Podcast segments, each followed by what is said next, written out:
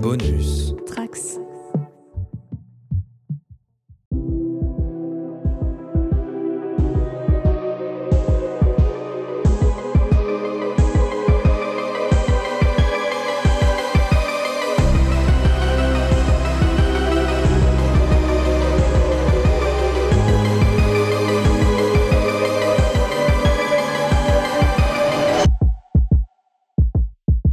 Bienvenue dans la saison 4 de Spoilers, épisode 1 qui démarre en fanfare, puisque regardez, nous sommes ni plus ni moins que sur la planète Mars, que je peux pas toucher parce qu'il y a une vitre. Bah C'est quoi oui. l'histoire que tu t'es fait On est dans un rover géant Exactement. avec une vitre qui donne Bah, sur c'est la euh, réalité. la planète rouge. Mais oui. Je suis ce soir accompagné, bien entendu, de mes comparses.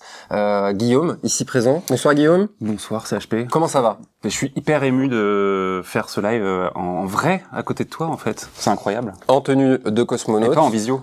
Et sur une autre planète. Et Enfin, sur ça fait beaucoup de choses ça du fait coup. euh, énormément ouais. d'informations, la planète qu'on appelle Saint-Grégoire. Je suis en compagnie également de Sobo Briac. Comment ça va Briac? Bah ça va très bien, je suis heureux. Ça fait 15 ans qu'on prépare cette mission, donc euh, Bah, ça fait ah, plaisir d'y être. Quoi. Ça a pris du temps, hein, euh, on, on vous dévoilera les petits euh, off euh, par la suite. Et, et je suis encore plus content d'accueillir Zelda, ici présente. Euh, de Doctrice, comment tu vas? Ah bah ça va, trop bien. Très bien. Est-ce que tu peux te présenter euh, pour nos spectateurs et spectatrices qui, qui nous regardent et peut-être qui te découvrent Oui, et ben euh, alors moi c'est Zelda slash Doctrice, on m'appelle comme on veut, et j'ai une chaîne Twitch qui s'appelle Doctrice, et je fais de la vulga en science-fiction et en littérature. Voilà, et je suis ravie d'être là avec vous. On est ravis, on est tous les quatre autour de cette table, on est très heureux. On remercie euh, Federate qui nous accueille euh, dans leurs locaux hein, Exactement. euh, de, de, Sur Planète Mars. Mars. Je vais arrêter cette blague, ça va être très vite redondant. on remercie Steven, on remercie Pépé euh, qui sont en régie Eh oui. euh, pour ça. Et on remercie évidemment le festival Court-Métrange, Mhm. puisqu'on fait euh, cette soirée en partenariat avec eux. On les remercie. Très très beau festival. Briac, en deux mots, Court-Métrange. C'est fantastique. C'est fantastique. Réactivité incroyable. Parce que c'est science-fiction, ça ne marchait pas. Euh, ce soir, on va vous parler de la série For All Mankind, Eh oui. euh, attribuée à Ronald D. Moore, mais on va, on va y revenir, une série Apple TV. Il y a du coucou, le technicien de Doctrice qui est parmi nous. Rassurez-vous les Twitchos, ringard, vous n'avez rien raté de cette soirée qui vient à peine de démarrer. Master Helios, euh, bien le bonsoir Master Helios 22, embarqué avec nous pour cette soirée. Comme je vous le disais, on va parler de For All Mankind, série Apple TV. Euh, la saison 3 s'est achevée récemment, Ah oui. si je ne m'abuse. On va faire un tour d'horizon. Euh, on va d'abord vous présenter la série, bien évidemment, puisque c'est en plein dans notre euh, dans le domaine de spoilers. Hein, Si vous connaissez pas Spoilers, si vous venez d'arriver, Spoilers, c'est un podcast, euh, une émission qui vous parle des séries fantastiques et de science-fiction Et fantasy. et fantasy. Et ben là, on est en plein dedans. Voilà, on est euh, de la SF par, par paquet de 12. Ah oui. On va, euh, on va bien s'amuser ce soir. On va faire saison par saison. On va vous expliquer les grands thèmes de cette série parce que c'est une série qui parle de SF, mais voilà, bien évidemment, la SF questionne euh, tant notre présent que, que, que l'histoire, euh, que la diégèse finalement, hein, des mots un petit peu barbares. Euh, ça fait toujours bien. Et, Evie, effectivement. On a quelqu'un en, dupl- en duplex live euh, de euh, l'espace, de l'air, de l'orbite euh, de Mars. Euh, Est-ce qu'on peut accueillir Florent Favard? Oh là là, l'arrivée en slide. Incroyable. Oui, pardon. Bonjour les et martiens. Bonsoir. Florent, comment comment vas-tu de ta capsule? Ça se déroule très bien. Ça se déroule très bien. Ça Merci, va, le- la euh, pesanteur n'est pas trop compliquée à, à Je supporte, je supporte. Merci beaucoup euh, d'être là euh, parmi nous pour euh, pour cette soirée. Euh, donc toi tu es comme c'est écrit d'ailleurs, hein, tu es docteur en études cinématographiques et audiovisuelles, voilà, et peut-être tout simplement féru de science-fiction, euh, de fantastique et de fantasy. Tout à fait. Et de Lost en particulier. Ok. Hmm, bah voilà, le point Lost. euh, Le point Lost est passé si vite. C'est pour toi. Restez avec nous pour le point Twin Peaks qui ne saurait tarder. On va euh, Alors là, je suis quand même curieux de savoir comment il va arriver, mais effectivement. Avec ce avec ce gaillard là. Oui, oui, oui. À tout moment, il te le sort. C'est vrai. Euh, on va commencer par une petite présentation de la série For All Mankind. Si vous ne connaissez pas, euh, Guillaume va nous présenter, Oui. vous présenter For All Mankind tout de suite. Guillaume, qu'est-ce que c'est For All Mankind? Tout à fait. For All Mankind, c'est une série, comme tu l'as dit, euh, on va dire estampillée science-fiction, mais euh, on va plutôt quand même l'étiqueter euh, comme étant une uchronie. On en parlera juste après. Elle a été créée donc en 2019. Faut savoir que c'est une des premières séries qui a vraiment accompagné le lancement de la plateforme Apple TV+ en 2019, euh, aux côtés de Si avec Jason Momoa et de The Morning Show avec avec euh, Jennifer Aniston et euh, Reese Witherspoon. Et euh, For All Mankind, peut-être à la différence de ces deux séries, ne présente pas réellement de star à son casting. Éventuellement, Joel Kinnaman, on reviendra sur cet acteur qu'on a pu voir notamment dans Suicide Squad et sa suite.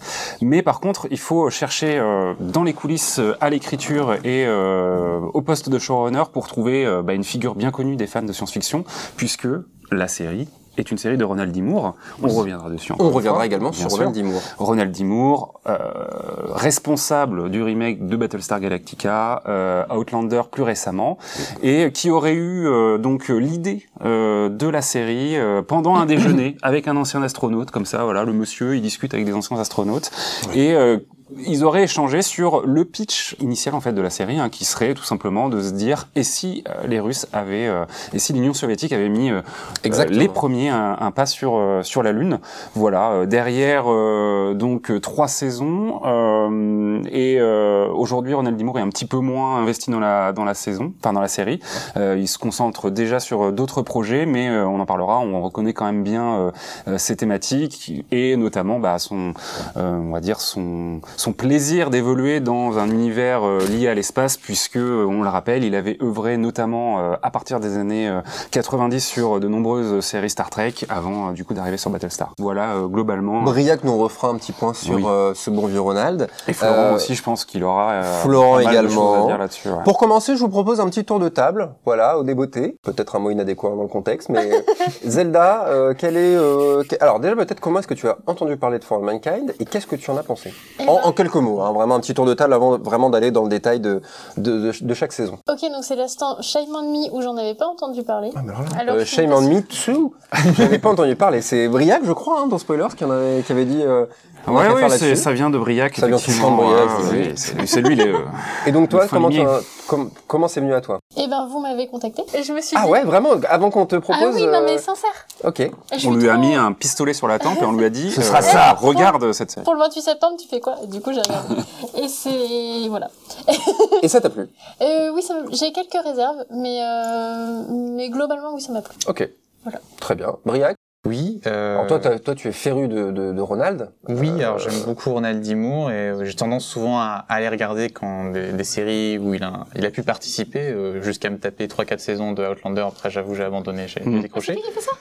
Oui, Ouais. showrunner, ouais. Ah. À l'origine, en tout cas, ouais. Ouais. Et, euh, et du coup, bah, quand j'ai entendu parler du projet, ça m'a intrigué tout de suite, même si j'ai pas accroché et j'ai attendu un peu un an. Et là, quand j'ai eu des bons échos de la saison 2, je m'y suis mis vraiment. Et euh, bah, c'est une série que j'aime. J'aime beaucoup certaines choses, mais j'ai plus de réserves sur la dernière saison. Ce qui fait que là, je me pose des questions sur... euh, on verra. La saison 4 sera un peu décisive sur certains points, je pense. Très bien. Guy- Guillaume. Euh, bah en fait, euh, effectivement, alors je pense que c'est une série dont j'avais entendu parler parce que justement, ça reste une série assez emblématique d'Apple TV+. Euh, dans les cercles de gens qui euh, parlent de SF, c'est quand même une série euh, euh, qui revient, euh, enfin régulièrement. D'ailleurs, je crois qu'il y a un article euh, de Slate qui titrait euh, For All Mankind la meilleure série que vous ne verrez jamais. Donc il y avait vraiment, je pense, ce statut de c'est une excellente série, euh, mais personne ne la regarde. Euh, et euh, mais je savais que j'allais quand même euh, à un moment donné euh, la regarder, en, aussi tout simplement parce que euh, bah, on a déjà, on est déjà entouré d'une multitude de plateformes de, de streaming. Euh, quand on veut faire les choses bien, on va dire, euh, ça représente un budget. Donc je m'étais dit bon, Apple TV+, euh, voilà, on va attendre un petit peu. 5 euros.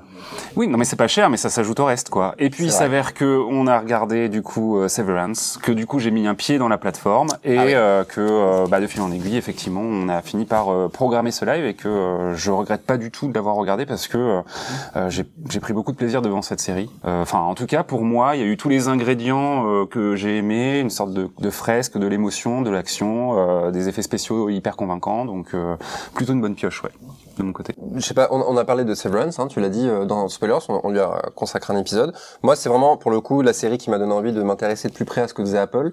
Ouais. Non pas que ça m'intéressait pas, mais c'est vrai, je me disais bon, comme tu l'as dit, euh, une plateforme de plus. Et là, pour en avoir vu du coup deux, Severance et For Mankind, j'avoue, je suis un peu comme toi, je me dis il y a du bon là-dessus, là où d'autres plateformes peuvent euh, commencer à me décevoir, mais c'est pas le sujet.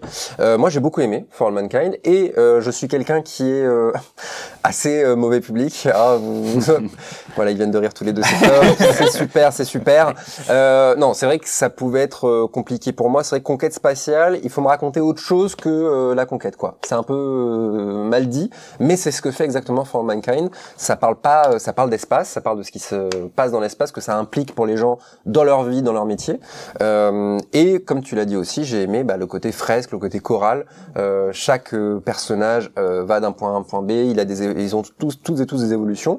Et J'aime surtout ce que ça, euh, les grands thèmes qu'on va aborder, euh, bah, la santé mentale, euh, le genre, euh, l'orientation sexuelle, etc. Qu'est-ce que ça implique? Et je trouve que ce point de bascule du et si les Russes étaient arrivés en premier, bah au final c'est vraiment juste un point de départ et ça raconte Mm. tellement autre chose par la suite que euh, la série euh, se réinvente quand même euh, pas mal. Donc j'ai passé un, très bon moment et surtout je verrai les saisons suivantes. Jack Chirac nous dit moi je trouve la série pas ouf. Qu'est-ce que je fous là? C'est faux, c'est un véritable banger. C'est ta série préférée, Jack. Je te connais dans la vraie vie, je te connais sur la planète Terre. C'est la meilleure série. C'est l'une des des premières personnes dont j'ai entendu parler. On finit par Florent. Florent, ah, Comment as-tu pardon entendu parler de For All Mankind? Et qu'est-ce que tu en as pensé? J'ai un petit peu comme euh, comme vous toutes et tous, hein, j'ai vu passer des échos, j'entendais parler de cette série euh, acclamée par la critique, mais assez euh, assez peu regardée. Et finalement, c'est Briac qui me contacte. je suis dans le même cas que Zelda. Hein, me contacte, on va, faire une, Soze, ce on va mec. faire une émission sur For All Mankind, et je me dis, ben c'est le moment de c'est le moment de regarder cette série. Et c'est vrai que un petit peu comme comme Briac, je surveille un petit peu ce que fait Ronald Dimour euh, qui, euh, tu en parleras sûrement, Briac, hein, a fait du bon et du moins bon. Il a, il a connu une période de traversée du désert. C'est quand même très intéressant de le voir revenir avec un projet de science-fiction que euh, j'apprécie, euh, j'apprécie plutôt, même si je serais aussi dubitatif sur la direction qui est prise par la série dans sa dernière, euh, dans sa dernière saison, et notamment son rapport à l'Uchronie. On aura l'occasion d'en reparler. Le projet évolue au fur et à mesure. Oui, et c'est un point important parce que chaque euh, saison a un peu une direction. Et là, la saison 3, il y a, il y a eu quelques, quelques ruptures. J'en place une quand même parce que j'y reviens. Comment est-ce que moi j'ai entendu parler de la série au tout départ? C'est le joueur du grenier qui avait fait une vidéo, euh, sur, qui fait des vidéos régulièrement sur ses euh, coups de cœur, ses machins. Et euh, All Mankind, il dit mais c'est génial, je comprends pas pourquoi personne en, en- en parle. Bon là, Fred, hein, si euh, si tu passes par là, jamais, jamais de la vie. Euh, mais c'est le joueur du grenier et c'est la première fois euh, que que, que j'ai entendu parler de Mhm. ça. Et euh, tout ce qu'il décrit, euh, peut-être voilà, si par la suite vous voulez un, autre avis sur la série, allez voir sa vidéo euh, sur YouTube. Vous trouverez assez aisément sa chaîne YouTube du joueur du grenier. Et c'est un avis euh, assez. Et je pense qu'il a euh, vraiment permis à un public français de, de découvrir, vraiment de découvrir cette série. Donc euh, voilà. Merci, merci à ce bon vieux JDG. On, alors, on, on partait pour vous présenter le principe de l'Uchronie qui n'est pas forcément clair pour tout le monde. Avant ça, je propose qu'on on, on a beaucoup parlé de Ronald D. Moore et il y a plein de gens pour qui euh, c'est une personne, euh, enfin c'est- son travail est un peu flou. Je propose, je demande à mon ami Briac, euh, commandant, commandant, non, j'arrête cette blague immédiatement. Euh, Est-ce que tu peux nous faire un petit point sur euh, sur Ronald D. Moore, s'il te plaît? Oui, bien sûr. C'était gentiment demandé, je vais le faire. euh, oui, donc Ronald D. Moore, ça commence à être un, scénariste. Ça fait quand même un moment qu'il travaille à la télévision américaine. Ça va faire une trentaine d'années. Euh, il a commencé, euh, comme tu l'as dit, Guillaume, surtout en fait avec Star Trek. Donc avec les séries Star Trek de la fin des années 80-90. Euh, il a été engagé sur The Next Generation d'abord. Et il s'est assez rapidement mis à écrire en binôme avec Brandon Braga. Euh, et ils ont signé quand même pas mal d'épisodes de la série, dont certains des plus appréciés, euh, au point que bah, c'est eux qui ont écrit euh, le final, tout simplement, de la, série All Good Things. Et ensuite, ils ont enchaîné sur Deep Space Nine. Alors, je crois qu'ils sont arrivés en cours de série et qu'ils sont restés jusqu'à la fin, mais alors, à vérifier, mais de mémoire, ils sont restés jusqu'à la fin de la série, avant de partir sur Voyager, mais il y a une brouille entre Brandon Braga et Ronald D. Moore, et finalement, Ronald D. Moore est parti faire autre chose. Le drama. C'est ça, beaucoup de drama. Et euh, là, il part sur plusieurs séries, alors des séries parfois qui ont duré qu'une saison, des choses avortées. Il est arrivé aussi sur Roswell pendant, euh, je crois que la saison 2 jusqu'à la fin de la série, euh, qu'il a co-choronné avec Jason Katims. Euh, c'est là aussi, euh, quelques, juste, juste après, il est allé sur Carnival. Euh, Ah oui. donc il était le showrunner avec le créateur de la série Daniel Noff. Il est parti ensuite avant la saison 2. Carnival, dans lequel joue Michael J. Anderson, qui est connu pour son rôle dans Twin Peaks. Euh, Ah bah voilà.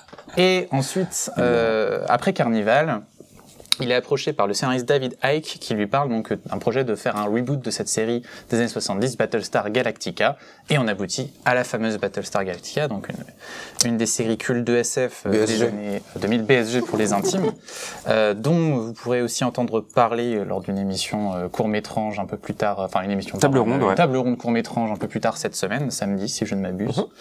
Euh, et ensuite, bah, post-BSG, sa carrière est un peu plus éparse. Enfin, tu faisais allusion un peu, euh, Florent. Donc, euh, euh, il y a un, un spin-off, Caprica, mais qui, en plus, c'est assez compliqué de savoir qui a fait quoi sur Caprica. Je crois qu'il y a plusieurs showrunners qui s'enchaînent sur les seulement genre 12 épisodes que compte la série. Ensuite, il y a plein de- projets de pilotes qui ne deviendront pas des séries. Euh, après, c'est difficile. Il a aussi prêté son nom en tant que producteur à beaucoup de choses, genre euh, Helix, par exemple, qui est une série d'horreur euh, euh, pas Dans l'espace aussi, non? Non, c'était euh, en- dans l'Antarctique, je crois. Ah, ok. Euh, enfin, une station polaire. Et euh, pareil, en fait, on, ça a été vendu autour de son nom. Et au final, en fait, je crois qu'il a quasiment rien fait à part euh, consulter au début. Et finalement, bah, ces dernières années, c'était surtout Outlander, donc euh, l'adaptation des romans de Diana Galbadon, je crois, de mémoire. Voilà. Désolé Diana. Euh, donc des romans de peut-être pas de fantasy, mais je sais pas dans quoi on pourrait les catégoriser. À base de voyage dans le temps. Oui, c'est de- ça. C'est euh, quand même plutôt historique, mais avec un twist fantastique, Fantastique. quoi. Ouais, on va bon, on va dire fantastique. Euh, qu'il euh, c'est fourre-tout. Qui peut, qui peut me dire sur lequel il est showrunner et d'ailleurs faut préciser que c'était euh, par amour pour sa femme qui était fan des romans. Mmh. du coup, il, a- il s'est occupé de ça parce que sa femme adorait. Et euh, finalement pas grand chose depuis jusqu'à arriver à For All Mankind. Mais alors vous avez peut-être remarqué, j'ai cité à chaque fois que euh, il a jamais été vraiment showrunner tout seul, c'est-à-dire qu'il a toujours travaillé avec quelqu'un. Et c'est aussi le cas sur For All Mankind, parce qu'on les oublie un peu, mais il y a Oui. aussi deux autres personnes, c'est Matt Walpert et Ben Nedivi, qui sont Oui. euh, deux, deux autres scénaristes qui supervisent la série avec lui. Alors eux, euh, ils ont une carrière qui est beaucoup plus récente, ils sont plus jeunes. Ils ont notamment travaillé sur la première saison, euh, non même les trois premières saisons de Fargo, et sur O.J. Simpson, American Crime Story. Mm, Vous voyez ok. cette série sur O.J. Ouais, Simpson. ouais, voilà. ouais. Donc ils ont quand même un, un beau pédigré aussi, et ils sont arrivés sur ce projet avec euh, Ronald D. Moore. Et donc voilà, là on retrouve. euh, Et c'est eux qui aujourd'hui s'occupent principalement de la série. a Alors ouais, priori, j'ai- euh, j'étais pas sûr de ça. Du coup, ouais, t'as ouais. trouvé des infos sur. euh, Ouais, ouais, bah, enfin, il y a une interview, en tout cas, de, de Moore qui, justement, explique que, il a vraiment confié les rênes. Il, il est toujours en train de Il est là toujours. superviser un peu, mais il est déjà occupé à développer des autres projets, notamment, a priori, avec Disney+. Et donc, du Ah. coup, Est-ce que ça expliquerait la saison 3 Peut-être, on verra. À voir. Et alors, moi, du coup, je me posais une première question. Euh, Je vais poser à Florent, du coup, euh, comme euh, sachant que tu es quelqu'un qui a beaucoup travaillé sur Battlestar, par exemple, mais aussi euh, un peu sur Star Trek, euh, etc. Euh, Qu'est-ce que ça représente pour toi, For All Mankind, dans la, la carrière de, de Moore? Est-ce qu'il y a une évolution marquée? Est-ce que tu retrouves des tendances que tu avais vues avant? Comment tu la, tu la places? C'est une, euh, c'est une bonne question. J'ai presque du mal, personnellement, hein, à reconnaître euh, Moore. En tout cas, le Moore de Battlestar Galactica. Je reconnais presque plus le Moore de ce pilote avorté que fut euh, Virtuality Ah un oui, petit peu plus tard, euh, ou, ou même, ou même par certains aspects bizarrement le côté Helix, alors que euh, Ronald D. Moore a peu, euh, peu bossé dessus. Moi j'ai du mal à, j'ai un peu de mal à rapprocher les, euh, les, les maillons, surtout au-delà de la saison 1 de For All Mankind, avec l'ambiance Ronald. Moore, si je puis exprimer ainsi. et, et ce serait quoi, du coup, l'ambiance Ronald. Moore pour toi, justement? Euh, Fatalement, si on se base sur euh, sur BSG, c'est beaucoup de drama euh, en vase clos, mais un drama beaucoup plus efficace, je trouvais, dans dans BSG sur sur certains aspects. Alors il y a de il y a de grands moments dans dans For All Mankind, mais je trouve qu'on n'est plus dans la même dans la même dynamique et je pense qu'une finalement un, un, un facteur important, c'est ce, non seulement ce côté chronique, mais surtout ces bons entre les décennies qui donnent à voir une continuité très elliptique de la biographie des personnages. Là où, dans Battlestar notamment, euh, mais aussi dans Caprica, on était sur des temps très courts et on suivait vraiment le, le développement des personnages de manière ininterrompue. Il me semble, en tout cas pour moi c'est ça. Pour aller en ton sens aussi, et peut-être euh, Guillaume aussi, toi qui as vu, toi tu as vu Battlestar, euh, celle-là? Ok, donc. Moi, je suis un. Ok. BBSF série. Et Pas vu euh, non plus. Euh, moi, il y a un aspect aussi que, qui me marque, si je- j'essaie de penser Battlestar aussi, c'est l'absence, je trouve, euh, d'une dimension spirituelle dans la série, euh, de l'angle religieux spirituel qui est hyper important dans Battlestar, Ah ouais, d'accord. et là qui est quasiment absent vraiment de, de For All Mankind. Ce que je trouve d'ailleurs étonnant parce que peut-être pas vous, mais je trouve que le générique a vraiment des tonalités religieuses justement, euh, qui sont bah, justement pas là dans le reste de la série. Donc, est-ce que c'est quelque chose qui pourrait arriver dans le futur, ou est-ce que c'est quelque chose qu'on n'aura pas? Mais c'est une des grosses différences aussi pour moi. à mon avis, c'est voulu euh, parce qu'il y a un côté, euh, il y, a, il y, a un- il y a des thèmes qui, qui auraient pu faire écho à des religions ou quoi par la suite, et je pense que c'est voulu que non. Donc euh, je sais pas. Je Bah, saurais pas dire. Puis c'est aussi parce que peut-être euh, fondamentalement, euh, enfin ça raconte évidemment pas la même chose dans le sens où euh, Battlestar c'est euh, l'histoire d'une survie quoi, où la mort est quand même omniprésente, donc peut-être que c'est plus à propos pour euh, développer l'aspect religieux. Là où euh, dans For All Mankind, même s'il y a beaucoup de, il y a beaucoup de personnages qui meurent quand même au fur et à mesure des trois saisons, on est plutôt dans euh, euh, la démonstration de euh, d'une humanité qui euh, euh, bah, explore euh, explore son, son univers et euh, la force de justement de l'humanité, de son intelligence, de son envie de- d'évoluer, de du côté pionnier. Il y a un côté très comme ça, euh, alors que dans Battlestar on est dans une fuite en avant quoi. Peut-être, je sais pas effectivement. Mais- Euh, après, euh, avec cette question qui se pose euh, au niveau de la saison 3 qu'on- dont on, enfin, qu'on passe rapidement, mais qui reviendra peut-être euh, pour la suite, qui est euh, euh, la question de la vie sur Mars. Peut-être que ça reviendra sur ce côté, effectivement, euh, se confronter à une altérité. Enfin, voilà, on, on verra, mais c'est vrai que oui, il y a... Il y a, y a peut-être aussi, par contre, alors ça n'a rien à voir avec la religion au sens premier du terme, mais par exemple euh, le patriotisme, euh, le, le- la patrie comme un comme un dieu quelque Il y a part. d'autres formes de euh, croyances. Oui, c'est vrai. la croyance, voilà, la croyance, la croyance c'est quand même une, une partie. Alors surtout du côté des Russes. Hein, enfin, c'est quelque chose qui est exacerbé euh, dans le scénario du côté des Russes, je trouve, Euh, mais c'est quand même hyper présent aussi du côté des Américains. C'est ça. Mais il y a aussi, pour revenir aussi à ce que tu disais, euh, Guillaume, je pense que tu as raison en fait de dire vraiment, bah, c'est dans le titre de la série, mais c'est une série qui se veut humaniste dans Mm. le sens où on met vraiment l'homme au centre de, de, de notre vision de l'univers. Et on pourrait en parler après, mais je pense que c'est aussi peut-être la source de certains problèmes dans leur manière d'appréhender certains événements historiques. Mais bon, ça sera peut-être pour plus tard pour la saison 2. Je vous propose qu'on qu'on passe directement à la saison 1. Allez, Euh, c'est parti. saison 1 que je vais vous pitcher euh, rapidement. S'il te plaît. Que se serait-il passé si les Russes étaient arrivés avant les Américains, si le, le premier homme à avoir posé un pied sur la Lune avait été euh, un Russe et non Mm. pas un Américain Voilà, c'est vraiment ça. le point de départ euh, absolu. 1969. Mille- exactement, 1969, euh, la conquête spatiale, euh, qui se solde par un échec pour les Américains. En fait, en tout cas, ils le vivent véritablement comme un échec. Euh, surtout, Ed Baldwin, Ed, Bal- Ed Ba- Badwin. Ed- Ed Baldwin, il est extrêmement tard sur Mars. Edward. Ed, Ed, euh, qui aurait pu être le premier homme euh, sur la Lune et qui, euh, par un manque de, qui n'a pas osé.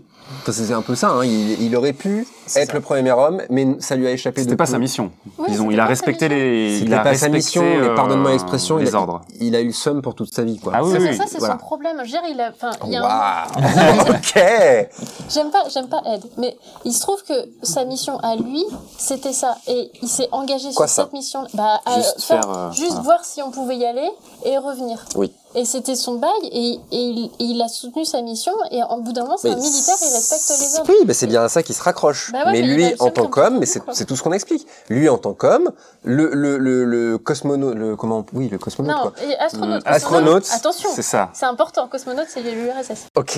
Il y a des- les Donc lui, ça, euh, Il a, a- s'engueule, il est cosmonaute. a considéré sa mission comme remplie sans problème, mais l'homme vit pour tout le, pour le Bien restant sûr, de sa ouais. vie avec euh, le somme, comme je le somme, comme je disais à mon bon ami Guillaume. Euh, ai-je besoin d'expliquer beaucoup plus? Euh, ça va spoiler à toute berzingue, hein, je vous préviens, derrière votre écran, ça, ça va spoiler euh, abondamment. Euh, par contre, ce qu'on va expliquer un peu plus, alors que- et quand je dis on, ce n'est pas Guillaume, ce n'est pas Zelda, ce n'est pas euh, Briac, ce n'est pas Florence, ce n'est pas moi-même, c'est Noémie. Qui est Noémie? C'est une personne euh, que vous pourrez retrouver chez Horizon Universe. Horizon Universe, en deux mots? Horizon Universe, une chaîne YouTube euh, à laquelle il va falloir que vous fonciez vous abonner, puisque euh, vous allez pouvoir y retrouver euh, de nombreuses chroniques sur sa chaîne YouTube et sur ses réseaux évidemment, sur euh, la littérature euh, de science-fiction principalement. Je pense qu'elle doit faire peut-être quelques petits écarts du côté du fantastique de temps à autre. Mais euh, voilà, elle présente toutes les semaines euh, euh, une pile à lire euh, et euh, des reviews euh, de, de ce qu'elle arrive à lire et elle en lit beaucoup. Elle a un rythme effréné. Je suis très très impressionné. Euh, elle nous a fait euh, l'amitié, la gentillesse, euh, le, le plaisir de euh, nous présenter la notion du chrony. Exactement. Elle nous a fait une capsule vidéo sur la, le, le, le- qu'est-ce que c'est l'Uchronie. Vous ne savez pas? Tu sais ce que c'est? Dis- non, je ne sais pas. Je ne sais Merci. pas, je- Et bien justement, euh, c'est parti pour la petite capsule de Noémie. Bonjour à tous, je suis Noémie, bienvenue sur Horizon Universe. Et merci pour l'invitation. Aujourd'hui du coup nous allons parler des uchronies, un genre littéraire trop souvent oublié en science-fiction, car sa parenté au genre est assez souvent controversée, mine de rien. Petit point de vocabulaire, le mot uchronie vient du grec uchronos, qui signifie littéralement non-temps ou temps qui n'existe pas. Un néologisme créé en 1857 par Charles Renouvier, basé sur le terme d'utopie lui-même créé par Thomas More. L'Uchronie est un genre qui repose sur une réécriture de l'histoire avec un grand H tel qu'on la connaît, à partir d'une modification, très souvent, d'un fait majeur historique, ce qu'on appelle le point de divergence, et est un genre plutôt ancien puisqu'on trouve déjà des exemples dans l'Antiquité. Vous comprenez du coup peut-être un peu mieux maintenant pourquoi sa parenté avec la SF est aussi controversée. Si l'idée d'univers parallèle est un thème relativement SF, beaucoup des œuvres catégorisées comme uchroniques n'ont pas vraiment de lien avec la SF en général, ou en tout cas dans sa définition assez large notamment en littérature. Alors que par exemple les jeux vidéo ou la BD offrent souvent un cadre un petit peu plus fantaisiste, un peu moins ancré dans le réel et donc un petit peu plus sci-fi. En effet, les œuvres les plus connues du genre ont souvent pour cadre des événements ayant réellement existé. Et il semble que l'époque de prédilection des auteurs soit la Seconde Guerre mondiale, ainsi que le régime nazi. L'œuvre la plus connue certainement est The Man in the High Castle de Philippe Cadic, maître incontesté de la SF, où l'Allemagne nazie a remporté la Seconde Guerre mondiale et où les États-Unis sont en partie sous domination japonaise. Dans le même thème, nous avons La part de l'autre d'Eric Emmanuel Schmitt et Fatherland de Robert Harris, qui sont également deux romans placés dans plus ou moins la même époque. Et vous serez peut-être surpris d'apprendre que des films comme Edge of Tomorrow, L'effet papillon ou Un jour sans fin sont bien des uchronies. Et s'ils ne partent pas de faits historiques majeurs, ils prennent bien des points de divergence et réécrivent une histoire. Mention honorable également pour Watchmen, Inglourious Bastards, Iron Sky ou encore le très récent Once Upon a Time in Hollywood, qui sont aussi des uchronies, sans compter de nombreux hits du jeu vidéo comme Bioshock Infinite ou Wolfenstein. En bref, l'uchronie qu'on pourrait penser par essence assez limitée est un genre très vaste, avec énormément d'œuvres à décortiquer, qui offrent profondeur et introspection, particulièrement en notant où la censure et la subjectivité dans le rapport à la nouvelle et à l'information sont grandissants. Prenez ça comme vous voulez, bonne soirée à vous, et à bientôt dans l'univers. À bientôt Noémie, merci beaucoup pour cette capsule euh, sur la notion du chronie. On espère que c'est plus clair chez vous. Beaucoup de gens euh, euh, savent à peu près de quoi il s'agit, mais au moins maintenant on est tous à un pied d'égalité. Petit point sur le chat, Jack Chirac nous précise que les cosmonautes, euh, les Russes, les, les les Chinois, astronautes, les autres. Après il y a spationautes, mais je sais pas de quel coin ils sont. Super, merci, merci Jack, c'est le, le point, euh, le point euh, lexical, euh, voilà, de, cette soirée. Le point de divergence, c'est pas l'histoire des pains au chocolat et des chocolatines. Oh que non, c'est c'est bien plus compliqué que ça. On revient du coup sur la notion du chronie. Euh, Florent. Il y a une surprise. Euh, Je suis ici. Justement, dans cette notion du chronie dans la saison 1, est-ce que qu'est-ce que tu en penses toi comme comme point de départ? Baser le début d'une série euh, de la part d'Apple sur cette notion-là, est-ce que c'est une notion qui est très euh, SF, très fantastique? Est-ce que voilà, j'ai envie de te lancer sur une question un peu large là-dessus. Je me dis que euh, il y a surtout un, une grosse dimension commerciale euh, pour Apple à ce moment-là dans cette notion du chronie, puisque ce qu'ils essaient de faire, c'est leur version du maître du haut château. Euh, ça, ça a fonctionné, c'est Amazon, hein, si je me trompe, euh, le, maître du haut château. Euh, mais euh, il, il me semble que là, dans l'usage de cette de, de l'Uchronie comme point de départ, il y a vraiment l'idée d'aller exploiter quelque chose qui a marché chez les concurrents. Alors là, je suis sans doute un peu cynique hein, sur les sur Qui a les marché, hein, euh, oui, dis, pas euh, non plus. euh, qui a qui a marché sans sans, sans marcher, mais pas plus d'ailleurs que For All Mankind, hein. mais qui permet de proposer un contenu euh, un contenu différent de ce qu'on parce que une uchronie honnêtement sur un je le vois mal par exemple arriver ce genre de projet sur euh, un gros network américain Hmm. une grosse chaîne comme ABC ou Fox ou NBC c'est pas du tout le le genre de parce que c'est science- science-fictionnel mais ça pose de vraies questions sur l'histoire. Et c'est ce qu'on se disait, c'est que on a eu du mal à trouver des exemples en fait de séries euh, originales, pleinement euh, du coup uchroniques, euh, qui n'étaient pas des adaptations euh, issues de la littérature. Donc effectivement, ça va un peu dans le sens de ce que tu dis. Ce que ça fait, c'est que ça produit à la fois une uchronie, mais aussi une espèce de biopic. Quand je regarde la première saison, j'ai l'impression de voir euh, euh, Apollo 13. Je sais pas si vous vous souvenez de ce, ce, ce, film catastrophe. Il y avait Tom Hanks. Oui, il y avait Tom Hanks ouais. dedans. Ed Harris, il y a semble. toujours Tom Hanks. il y a toujours Tom Hanks.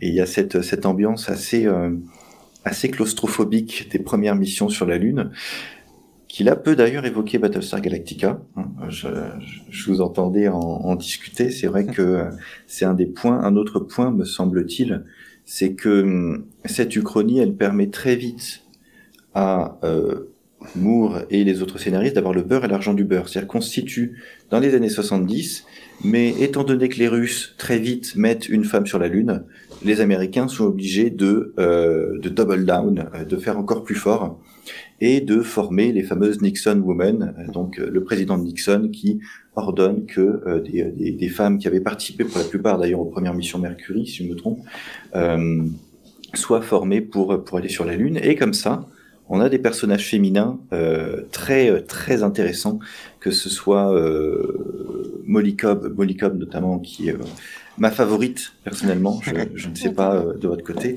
mais qui permettent de d'avoir un casting qui ne soit pas exclusivement masculin, alors même qu'on est dans les années 70. Après, si je peux me permettre de rajouter un truc, euh, alors pour les, les Mercury Girls, elles sont jamais parties et c'est aussi le, Oui. le somme de Molly, euh, il est réel parce que les Mercury ont vraiment, euh, dans la vraie ouais. vie, ouais, elles sont vraiment allées au bout de l'entraînement pour qu'on leur dise euh, bah, vous êtes sympas les filles, mais, mais non merci. Et vous êtes des femmes Voilà, donc vous, vous pouvez pas gérer le truc. Et d'ailleurs, il y a des anecdotes assez marrantes parce que même aujourd'hui, quand on envoie, euh, enfin, je crois que non, c'est plus le cas, mais il y a quelques années, quand ils ont prévu d'envoyer une femme dans l'espace, ils lui ont demandé si, euh, s'il y mettait euh, euh, 100 paquets de tampons, ça allait le faire pour, euh, pour le voyage, alors que ben, en, en fait, euh, il suffit juste de prévoir de pas tomber sur ses règles, et puis 100 paquets de tampons, enfin, d'une vie, tu utilises Ouais. pas ça, enfin, bon, bref. C'est un peu ce qu'il y a effectivement ce genre de choses qui sont évoquées Ouais. dans la saison 1 Ouais, où les- on se rend te- compte que rien n'est prévu en fait. Euh, Les tenues sont pas adaptées, que, bon. Exactement, ouais. Et, et ça, c'est des vrais problèmes qui se sont vraiment posés dans la vraie vie. dans la vraie vie.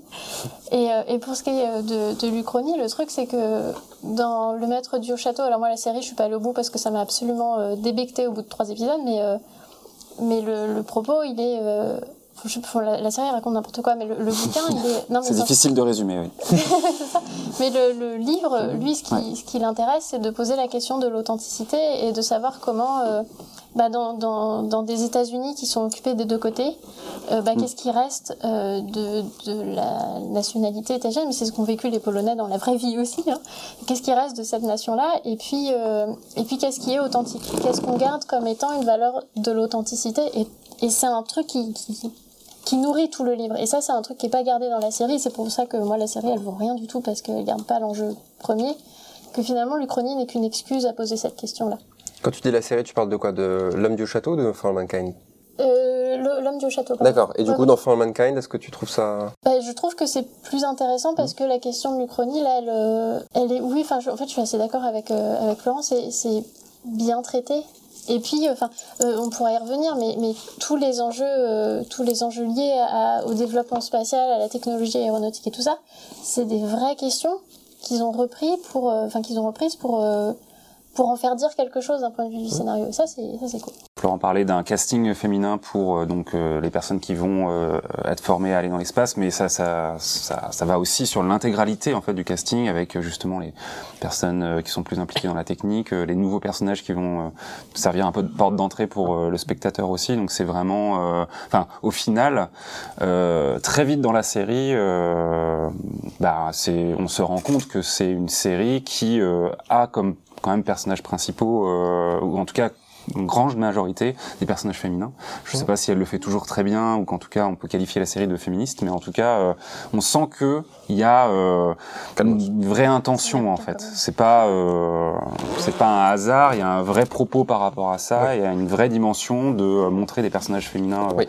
euh, forts sur tout un tas d'aspects différents, qu'ils soient physiques, intellectuels, humoristiques, euh, voilà. Et effectivement, Molly en est un excellent exemple. Et d'ailleurs, je crois qu'elle est plus ou moins inspirée d'une vraie Oui. astronaute. hein, une vraie Mercury Girl. C'est ça. C'est une vraie, non je crois. Je Non, crois, je crois que crois que c'est une- le nom, le nom en tout cas. Après, ils ont Il me évidemment semble que pris c'est une adaptation, ouais, quand même. Il est, elle est- Mm. c'est pas tout à fait. C'est une Molly, la vraie, mais pas. C'est pas une Molly Cobb. Enfin, il y a. Il me semble qu'il y a une différence. Je suis pas sûr à Il y a plein de 100%, mais. personnages comme ça, hein, qui Ouais, sont ouais. euh, juste un pas de côté par rapport à, à une Hmm. vraie personne historique.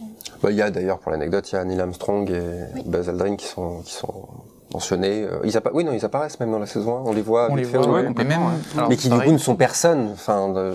tu me corrigeras si toi tu sais, mais je crois même que Dick Slayton, c'est un, c'est un vrai astronaute. Dick Slade. Euh, je crois que c'est- alors c'est pareil. Il me semble que c'est un pas de côté d'un d'un aviateur qui a Peut-être vraiment changer été un euh, peu. Ouais, c'est ça. euh, Ouais, il y a pas mal de personnages comme ouais. ça qui sont. euh, Mais c'est le programme Gemini, c'est sûr. qui est une technique un peu qu'on a vu en fait surtout dans des séries HBO, euh, dans Deadwood ou Boardwalk Empire, c'était cette idée-là. Souvent, on prenait un personnage qui existe. Mm. Alors, par exemple, dans Boardwalk, le héros s'appelle euh, Enoch Thompson et je crois que c'est bon, je dis une bêtise, mais Enoch, Enoch Simpson peut-être. Et du coup, ça leur a permis de faire un peu ce qu'ils voulaient sur ce personnage. On Et qui retrouve était un peu peu, cette ou- idée. peu ou prou le même, euh, le même type. euh, ouais. C'est ça. C'est ça. Mais euh, oui, c'est une, c'est une vraie astronaute, j'imagine. Oui. J'ai adoré le moment où Molly corrige la plaque du module For All, Ma- for all Mankind en For All Humankind. Hmm. Est-ce que ça m'a mis les poils? Peut-être. Je crois que oui. Euh, mais justement, la, la, le- le- la place, euh, la place de la femme, c'est quand même quelque chose que, alors féministe et tout, je pense que c'est pas de notre ressort de poser le mot ou pas, mais il y a une volonté affichée de le mettre. Est-ce que j'ai envie de vous poser la question, Florent, euh, enfin tout le monde d'ailleurs, euh, est-ce que on peut dire que de toute façon, les femmes sont sous-représentées dans les œuvres séries, films euh, de science-fiction, enfin de tout ce qui est conquête, conquête spatiale, est-ce que les femmes sont pas d'ordinaire plus celles qui sont restées euh, sur Terre, qui sont dans cette salle, comment on appelle ça, la, la Danger Room, là où ils sont tous derrière leur écran Mission Control, quoi. Mission ouais. Control, voilà. Mm. Euh, moi, je- dans mon imaginaire, je les vois euh, un peu là.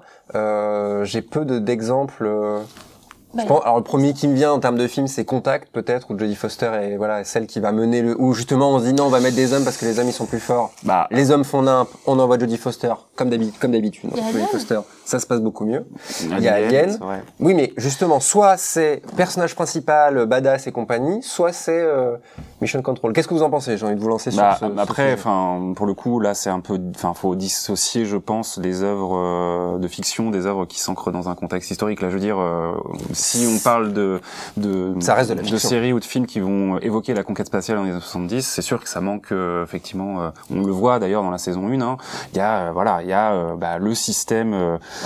Euh, de la de oui de patriarcal de, de, la société euh, avec euh, la place bien identifiée des hommes et des femmes euh, voilà et après si on Oui, tu dire ça on- fait sens quand, si c'est dans les années 70. ça Mais fait sens et en tout cas toutes les œuvres de, de, de SF ne se passent pas dans les années mais 70. après de plus en plus effectivement on peut voir des personnages euh, voilà émerger tu as cité Contact on peut citer aussi euh, ou euh... Attends, contact, c'était pas avant-hier non plus. Hein.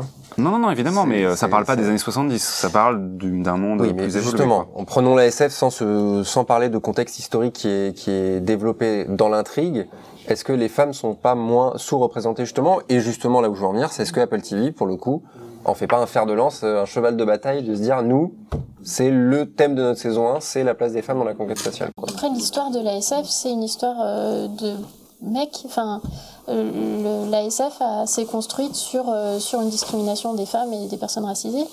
Euh, Qu'est-ce qui s'est pas construit sur alors oui, je plus soit euh, tout à fait. Mais il se trouve que c'est euh, c'est beaucoup des. Enfin, au début, c'était euh, des mecs qui écrivaient pour des mecs, euh, voilà. Donc c'était, euh, c'est en plus c'est issu du roman d'aventure, donc c'est toujours le truc un peu genre Tarzan ou enfin bon, Mm. oui, bah si, enfin oui Tarzan. Enfin des, des mecs virils, machin, qui par la force des bras arrivent à, ça m'étouffe, arrivent à régler le problème, machin. Et ça a mis du temps à ce que euh, des femmes se, se fassent publier comme, comme en littérature générale. hein. D'ailleurs, c'était, avec des pseudos masculins. Et ça, a mis beaucoup de temps. Et, et le, les magazines, euh, les, premiers magazines dans lesquels était publiée la science-fiction, c'était des magazines euh, avec des couvertures très. euh. Bon, il y avait des nanas dénudées. t'as failli vomir euh, Non, j'ai un petit coup de chips dans la gorge. Avec des, des nanas dénudées. Et en fait, il y avait beaucoup de... le- le- la sexualisation était plus sur la couverture que dans les textes, parce que ça reste très prudent, ça reste les États-Unis, on détend, mais... Mais bon, toujours est-il que y a, les personnages féminins n'étaient là que pour être sauvés. Hmm. Et ça s'est construit comme ça. Et, euh, et je pense qu'aujourd'hui, la SF, elle récupère ça, noyé dans ce bain euh, patriarcal. euh. Et honnêtement, euh, dire que Apple TV euh, est féministe, ça me fait un peu mal, parce que je me dis... alors, j'adore les personnages féminins de la série. En même temps, je me dis Apple TV, c'est c'est une méga corporation Mm. dans un monde capitaliste euh, patriarcal. euh, C'est vraiment Ouais, c'est peut-être quelque chose qu'on peut leur laisser, de se dire, alors un peu comme disait, euh, comme le disait Florent tout à l'heure, il y a un petit côté commercial en mode, un côté euh, edgy, non, je sais pas si c'est le terme approprié, mais côté, euh, on va faire en sorte que ça fasse parler quelque part aussi. Ouais. Bah, après, tant mieux. Enfin, tout est bon à prendre. hein. Voilà, Quand si c'est pour faire, si c'est pour prendre, ça, si c'est- de la provoque euh, dans ce sens-là, c'est peut-être, euh, c'est peut-être un peu mieux. Voilà.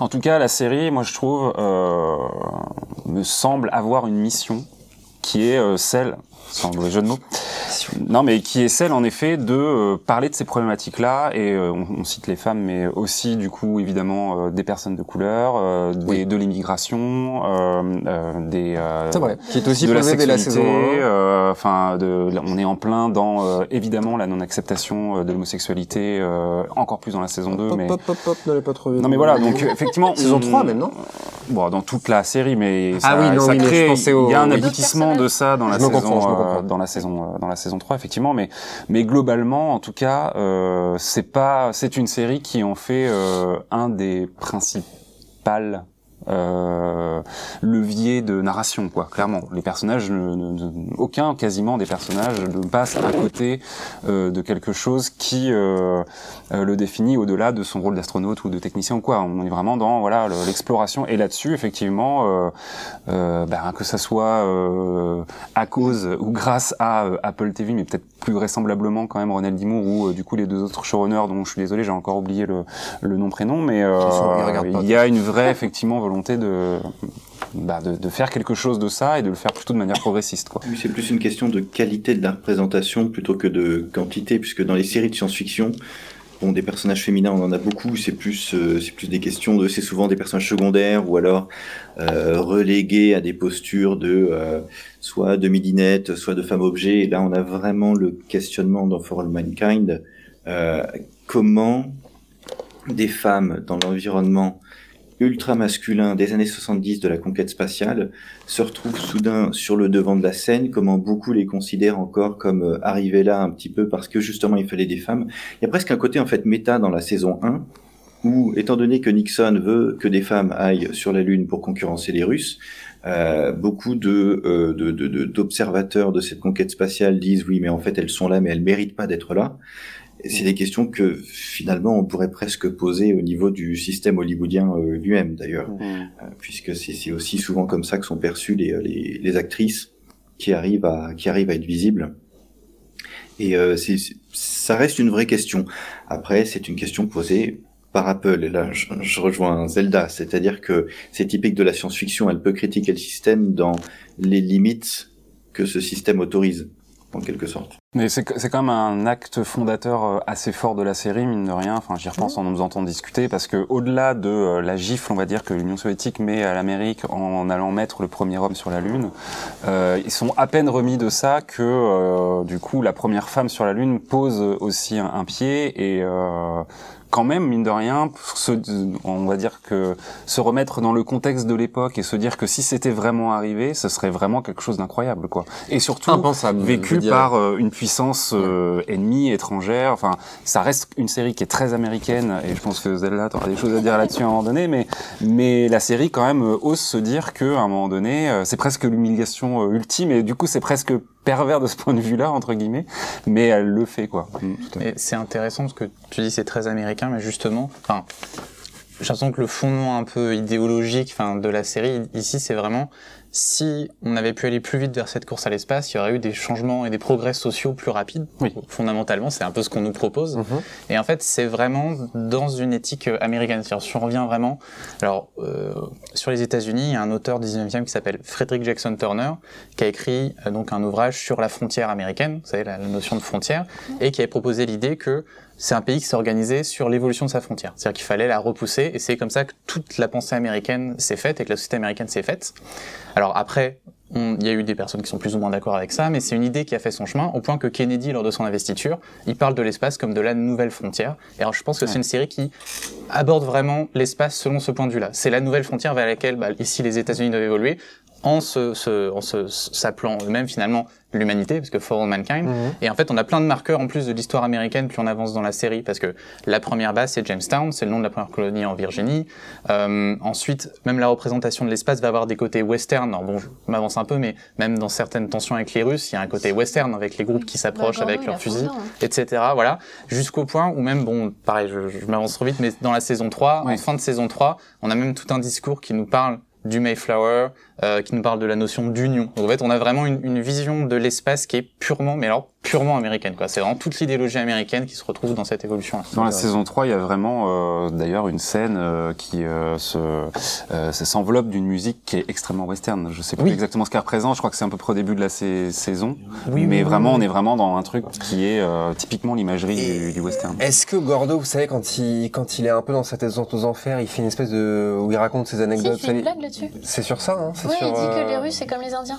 Ouais, c'est ça. Mmh, Oui. bah voilà, ouais. Que- c'est ouais, vrai qu'il y a vraiment, je pense, Mmh. bon, il y a un truc vraiment conscient là-dessus Ah aussi. mais On tient quelque chose. Qu'est-ce que que nous dit le chat Le Roison Talk Show qui est par, parmi nous, ça fait extrêmement plaisir. Merci les gars d'être passés. Euh, on vous vole un petit peu votre euh, votre plateau pour euh, pour cette soirée. Je n'ai pas vu la série et votre émission me donne envie de la découvrir. Je vais m'y mettre juste après le podcast. mais- C'est adorable. est-ce que c'est pas la C'est meilleure des types adorables, euh, attention, hein, je les connais. Et je pense qu'ils sont partis avant. Florent a son micro d'une très grande qualité. Si. On est pareil. on- Attends, ouais, ouais. c'est la NASA ou c'est pas la NASA? On a des moyens. Fonce, elle est géniale. Euh, Jack Chirac qui est encore là, un frérot. Pour la place des femmes sur Apple TV, il y a aussi une réflexion là-dessus dans Mythic Quest. Oui, tout à fait. Aussi une plutôt bonne série euh, Apple aussi. euh, Plutôt sur- bonne. Plutôt bonne. Plutôt C'est-à-dire qu'elle a. Alors c'est une, une 6 sur série- 10 Bah en fait c'est très étrange que la série est ok.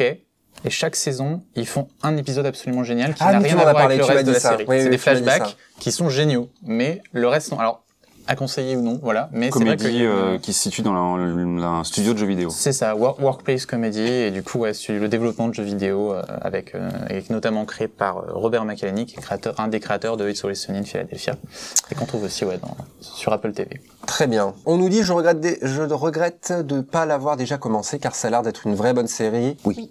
Tout à fait. J'aime la conquête spatiale, je vais pas me priver, oh Dieu.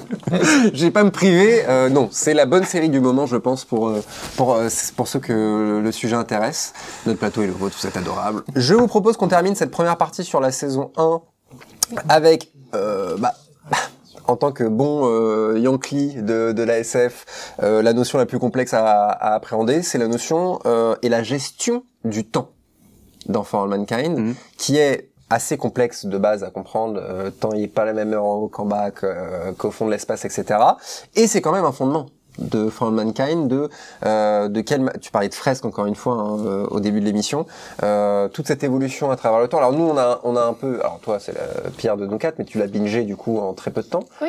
Euh, mais tu vois la petite larme. moi j'ai j'ai mis euh, un mois, un truc comme ça. Donc euh, Florent, je sais pas, toi tu l'as vu religieusement selon la diffusion? Comme Zelda, euh, 15 jours. Comme Zelda. J'ai- voilà. Au taquet. On a tous découvert la série il y a deux 30 heures semaines. au taquet. C'est ça. Mais ça se regarde plutôt bien. Mais par contre, je suis et on en a parlé euh, les gars ensemble euh, hier. Euh, je pense que la réception de cette série change énormément si vous l'avez bingé. Donc si vous l'avez bingé, si vous avez tout regardé en un temps donné, ou si vous avez regardé selon le rythme de diffusion. Parce que le vieillissement des personnages qui est très important, on va y revenir. Mais toutes ces notions-là, est-ce que vous, le, le temps... Moi, c'est quelque chose qui m'a dérouté dans la série. Alors, non pas à défaut, au contraire, je trouve que ça, donne presque euh, une particularité à cette série, la manière. Mais on s'est fait la blague, surtout dans la saison 3. Mon pote, tu clignes des yeux, il y a deux ans qui viennent de passer. Non mais c'est vrai, vraiment, des fois, c'est vraiment d'un plan à l'autre, il y a des années qui passent, euh, c'est déroutant. Voilà. Alors j'ai envie de te lancer Zelda, parce que Guillaume n'est aucune aide. Euh, J'avais beaucoup de choses à dire, mais Est-ce que c'est euh, quelque mais- chose qui t'a- Zelda avec qui parlera Non mais euh, en temps voulu.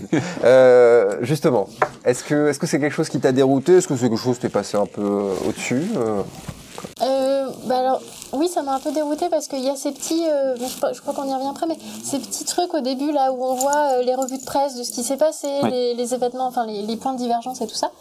Et, euh, et donc on comprend que le temps passe. Et en même temps, c'est- une scène qui va très vite. Et du coup, enfin, tu vois deux trois infos, machin. Ok, d'accord, il s'est passé ça, il s'est passé ça. On est vaguement dans, dans telle décennie. Mais ça va vite et, euh, et on débarque. Alors ils ont tous des cheveux blancs, ils ont, euh, ils voient plus rien alors que la saison d'avant ils disaient non mais moi j'ai 10 sur 10 sur mes deux yeux Oh. machin. La calvasse, directement. Et du coup et puis les gamins là Ah, qui on en grandissent, euh, ouais, enfin, ouais, ouais, je sais pas. Il y a, il y a des trucs euh, ouais ça va ça va un peu vite. Et Ed il est pas trop. Ben bon j'aime pas Ed mais il se trouve que je- je On va finir par le comprendre. Tout ce que fait Ed, il y a un problème. mais je trouve que son vieillissement il, il est un peu plus euh, un peu moins convaincant. Pouf. Alors, est-ce qu'on peut parler de Larry? La calvasse, la calvasse à Larry, hashtag la calvasse à Larry, ça part Larry c'est qui? Le Oh, ma- Larry le- c'est le oui. Le mari de la présidente. Ouais, ok, j'étais pas prête. Alors lui, mon pote, ils ont fait un truc. Moi, je pense qu'ils l'ont rasé. Bon, bref, on va pas faire la soirée là-dessus. euh, Twitch is on air, tout marche bien avec. Merci euh, pour cette ref que j'ai. Euh, c'est super grand la Corse, c'est l'Afrique. Voilà, il y a que les, les vrais qui auront cette référence. Euh, la SF française, pour une fois. Voilà. Euh, Guillaume. Alors comme ça, on a plein de choses à raconter sur la gestion du temps dans For All Mankind. Non, mais c'est effectivement une des autres grosses composantes, peut-être après l'Uchronie, de euh, la constitution euh, formelle de la série, c'est le fait qu'elle fait des sauts dans le temps euh, à l'intérieur d'une saison. Pense que je crois même que dans la première saison, il y a déjà des sauts dans le temps.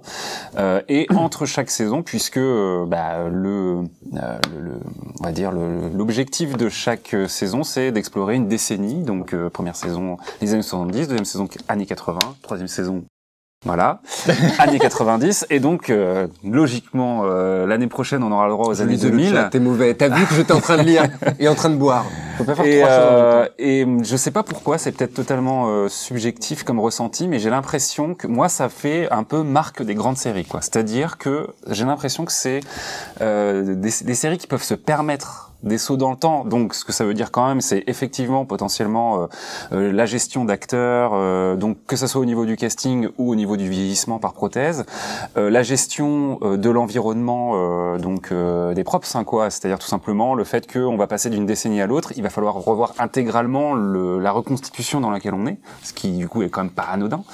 Bah, je sais pas pourquoi, moi je me dis, ok, c'est une série qui qui, qui, une série un peu friquée et du coup une série euh, qui euh, a, vraiment envie de raconter des choses sur une très longue période et a, met les moyens de le faire. Quoi, c'est pas un- une vague promesse où on te dit au bout de deux saisons on passe. Non, non, c'est vraiment très rapidement. Effectivement, euh, euh, comme on le dit dans le dans le chat, euh, c'est à chaque fois assez justifié. C'est-à-dire qu'on va pas passer une saison à te dire il faut qu'on trouve une solution pour euh, envoyer des gens je ne sais où. Euh, la fin de l'épisode 2, on te fait ce propos-là. Là, début de l'épisode 3, ça y est, euh, 5 ans ont passé et les ingénieurs ont déjà trouvé des solutions euh, à, à tout ça. Donc euh, moi, ça m'a vachement plu et je trouve que c'est aussi une bonne manière de mettre en danger les personnages puisque du coup, bah, leur statu quo peut évoluer euh, hyper vite et, euh, et la série on joue vachement avec justement bah, des personnages qui euh, changent de poste, qui sont mis à la, à la retraite ou pas. euh, et euh, ouais, c'était plutôt une bonne surprise et euh, moi j'ai plutôt apprécié ce, C'est vrai qu'on on sent, parce que moi je te coupe, mais c'est pour rebondir, on sent ce côté, cette ambition de, on va aller un peu vite, mais c'est parce qu'on a prévu de vous parler de Ouais. très, pendant d'une histoire qui va durer très longtemps. Mm, mm. Euh, c'est une ambition affichée dès le départ, vous pensez? Florent? Il, me semble, oui, effectivement. Mais c'est pour ça que j'en j'en reviens à ce générique. Cette, cette idée du générique m'obsède, puisque quand on le commence, on comprend bien qu'il y a des, il y a des symboles, des, des petits pictogrammes qui évoquent la saison 1, puis la saison 2, donc la Lune d'abord et puis Mars. Et après, effectivement, les, euh, les éléments visuels les plus tardifs dans le générique semblent anticiper sur les années possiblement 2000, voire 2010, euh, 2020 si on arrive à une saison 5. S- Sauf que, je je sais plus qui le disait, peut-être euh, peut-être toi Briac, ces éléments semblent de plus en plus s'orienter non plus vers de l'Uchronie, mais vers de, la SF, type peut-être Space Opera, on va euh, élever l'humanité ou alors rencontrer des, des, des extraterrestres. Je trouve qu'il y, a un- il y, a, il y, a, il y a un projet qui, euh, C'est sûr. qui, qui intrigue Je sais pas. ouais. Non, c'est pas sûr du tout, mais j'adore. et qui... Excuse-moi. Non, non, mais c'est- c'est- Oui, oui, c'est C'est un- une la- vraie mise en danger de euh, qu'est-ce que peut être la série à, à l'avenir, Oui. parce qu'elle se repose sur euh, des fondements assez réalistes, sur euh, bah, au moins quand même jusqu'à la saison 3, euh, il y a... ça commence déjà à diverger très très fortement, mais on se base quand même sur euh, quelque chose, genre la conquête de Mars, c'est euh, l'actualité pour nous quelque part un peu. C'est la projection qu'on se fait. On peut se euh, projeter dans cette idée. Demain, s'il commence après, à euh, parler de sortir du système solaire, d'explorer d'autres planètes du système solaire, euh, voilà, là, clairement, ils ont ils, ils doivent tout inventer, même si aujourd'hui il y a des études et tout ça, ils peuvent quand même injecter des éléments euh, natu- enfin réalistes, scientifiques. C'est vrai que je te rejoins, Florence. Et euh, la question, est-ce que la série peut continuer en explorant le futur euh, ou euh, enfin voilà est-ce que c'est ce qui est intéressant dans la série c'est justement son rapport avec l'Uchronie de notre réel ou est-ce que euh, l'intérêt c'est juste de voir où l'humanité peut aller le plus loin possible par rapport à la conquête quoi C'est intéressant parce que j'ai pas plus tard que juste avant de venir, je lisais un, un entretien avec euh, Ronald Dimo et justement avec euh, avec la personne qui l'in- l'interviewait, il se posait la question de quand est-ce qu'on aura des vaisseaux spatiaux dans For All Mankind? Il disait ah bah c'est vraiment quelque chose qui m'intéresse, genre c'est vraiment ils réfléchissent à quand ça va être possible. Et il faut savoir qu'en fait là ils ont un plan normalement de sept saisons. ok Ils ont vendu à Apple en disant on a prévu sept saisons de For All Mankind. Est-ce que Apple a signé pour cette saison? Je crois pas que c'est signé pour cette Mmh. saison, mais tu vois ils ont été La renouvelés. 4 est... euh, oui. Elle était pour la 4 quasiment au tout début de la diffusion de la 3, donc ils sont plutôt à l'aise pour le moment. Et Donc apparemment, 2030. quoi, ouais, voilà, normalement on arriverait jusqu'en 2030.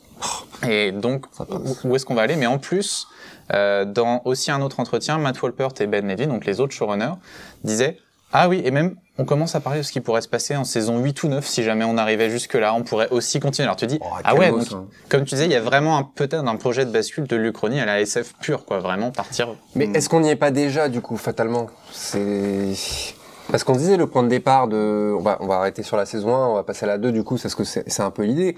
Euh, la, la deuxième, on est déjà plus... On se projette dans quelque chose qui nous dépasse tellement, déjà, que... Les technologies ne sont plus les mêmes. On parlait de, hier encore de, de l'hélium 3. alors ça ça arrive dans la 3 ouais. Mm. Oui, non mais c'est pour dire qu'on est sur un niveau de technologie qui n'est plus du tout le même que le nôtre assez tôt. Donc euh... Bah, je pense même que l'Helium 3, c'est peut-être vraiment la bascule, en fait, parce que ouais, c'est c'est ce une histoire différente avec des moyens possibles qu'on peut nous imaginer. Alors que là, l'hélium l'hélium 3, on est vraiment dans le théorique, quoi. C'est si on avait ça, on aurait, on aurait une énergie qui permettrait de faire tout ça. C'est la, dé- la définition de la SF, quoi. C'est ça. Donc à partir de là, effectivement, il y a déjà une bascule qui, est- qui commence dans la troisième saison, effectivement. Tout à fait. Mais pour continuer aussi encore sur cette idée de temps. Allez-y, On ne m'a pas posé la question. Mais euh, T'as vu comment il est maintenant ah Je vais prendre le micro comme ça. Mais euh, alors euh, moi je suis bah, d'accord avec tout ce qui a été dit, mais euh, je trouve en fait assez intéressant effectivement dans, au sein d'une saison comment on va aller très vite. Euh, et par contre je trouve que c'est aussi à double tranchant parce que parfois ça va être assez grisant, en particulier dans la saison 1, dans les premiers vraiment euh, time jump, on a des moments où on te dit bon on va se préparer pour faire tout ça. Tu dis ok bon combien d'épisodes avant deux? Et là bam fin de fin de Ouais. ces- fin d'épisode. Ouais, ouais, ouais, T'as passé trois ans, ils arrivent sur la lune avec Jamestown et tout, tu fais ah ouais ok on y va tout de suite c'est super. Mm. Mais le risque, c'est que parfois aussi on passe à côté de certaines étapes du récit qui pourraient aussi donner de la chair, et ça, ce sera un problème plus tard dans la saison 3. Mais moi, c'est plus dans le, les time jumps entre les saisons, parce que, au-delà du fait qu'ils font assez mal vieillir, effectivement, euh, les personnages et les acteurs, il y a un choix qui est fait euh, de toujours conserver les mêmes personnages. C'est-à-dire, euh, le choix logique dans la plupart de... On, on parlait de Ed qui... C'est assez peu réaliste de l'imaginer dans la saison 3 où il a au moins 60 ans parce qu'il a fait la guerre de Corée, de s'imaginer qu'il va encore aller dans l'espace. Et euh, en fait, moi je pense que c'est une série qui aurait gagné à avoir un côté presque plus anthologique au niveau en tout cas de ses personnages et que chaque saison introduise beaucoup Mm. plus de nouveaux et laisse les anciens en fond. Et là, il y a un désir de garder les mêmes. Alors je pense que c'est un choix. Ils se sont dit Mm. bon bah il faut qu'on s'accroche à des persos, ils vont rester avec nous et c'est leur choix. Mais ça les oblige à des contorsions au niveau visuel déjà pour le vieillissement des acteurs et aussi même je trouve au niveau de la vraisemblance du récit parce que quand tu te retrouves déjà à la fin de la saison 3, tu dis ah ouais genre tous les personnages du début de la série maintenant il y en a une qui est présidente, euh, il y en a une qui est la chef de la plus grosse boîte du monde. Enfin Mm. tout le monde est dispatché comme ça et ça commence à devenir de moins en moins euh, crédible en fait cette On parlait d'un côté soap. Euh, moi, ça. je parlais du côté un peu, euh, oui, euh, Desperate Housewives aussi. C'est genre, ouais, au début, je suis serveuse, je vais acheter le bar. Et il y, y a un millionnaire, toc toc, bonjour, je rachète votre bar. Ensuite, elle devient Elon Musk. Enfin, elle devient l'associé d'Elon Musk. Enfin, c'est- hyper étrange. Et c'est un peu le côté, pour moi, c'est le côté cheap de la série qui me perd un petit peu. Je trouve ça, je trouve ça assez dommage de, de, parti là-dessus. Mais euh, ce qui m'intrigue, c'est que il partait déjà dans l'idée de raconter un truc sur, sur plusieurs décennies. Très bien. C'est pas pour la blague que je le dis, mais vous avez pas prévu mieux que ça le vieillissement de vos acteurs? Parce que Kinaman, il a 42 ans aujourd'hui, donc il joue un personnage plus jeune dans la saison il a pas 42 ans dans la saison 1, Ed Non, il est plus jeune. ouais. Il est plus jeune. Donc il y a un moment, il doit avoir dans la saison 2, il doit avoir à peu près son âge. Tu vois? Donc les gars, vous avez pas mieux prévu que ça dès le départ que les acteurs et actrices que vous engagez, vous les allez les garder pour 3 décennies, 2 ou 3 décennies. Ça, Ça n'a aucun sens, c'est vraiment pour les gamins, enfin, euh, euh, comment il s'appelle le fils de Karen là? Euh, Pas le fils de Karen, le fils de Tracy et Hmm. Gordo. Danny? Il est décédé. Danny. Danny qui a une tête de bébé. Il a, enfin, il a une tête d'adolescent et même quand il part, euh, Oui, il fait très Il jeune. fait- Ah non. Danny, c'est oui, tu parles de celui qui a les cheveux longs.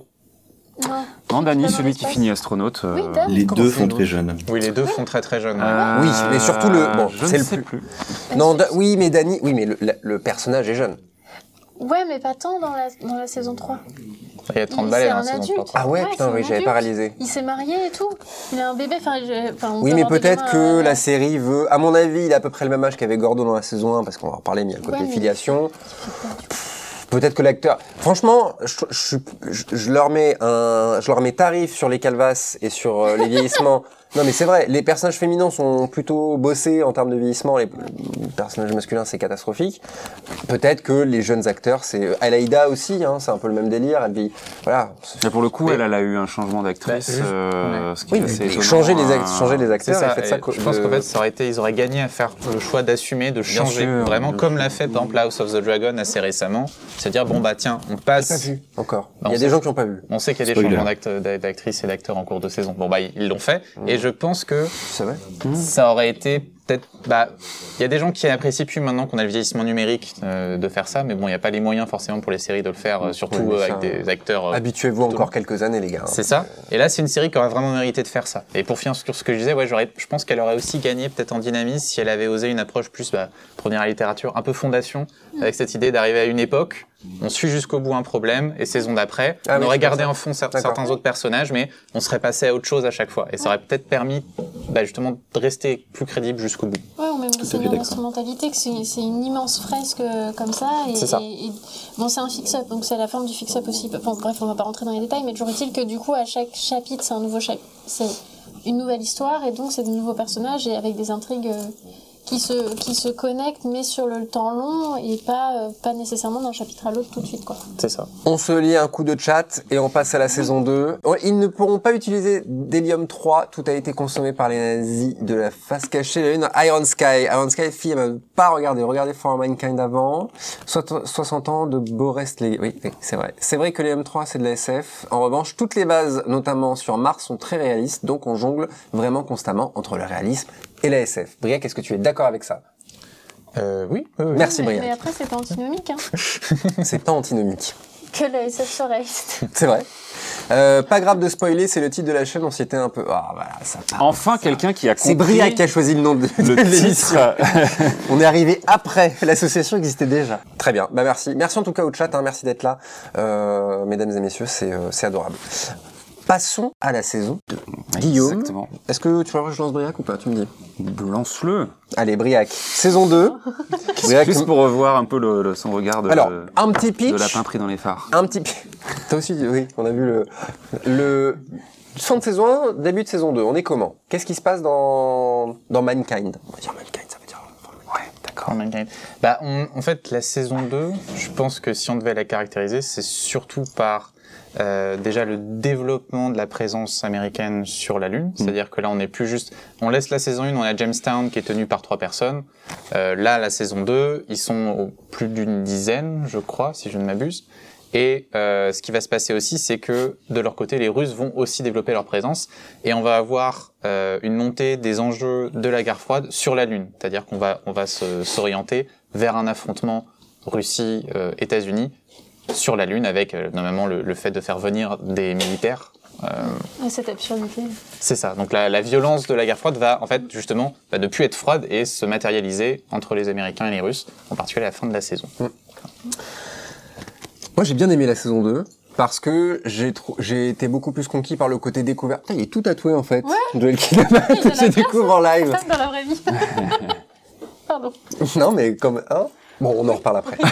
euh, non mais Un crush en live. non, non mais c'est vrai que oh, plutôt beau garçon. Euh, Bon, on en reparle après aussi. Euh, moi, j'ai beaucoup aimé cette saison 2 parce que je l'ai trouvée grisante dans le côté découverte euh, et ce qu'amène un petit peu ces découvertes parce que saison 1, on est un peu frustré parce que comme tu l'as dit, il y a trois personnes, c'est la galère, il y a des fourmis dans la base, c'est problématique.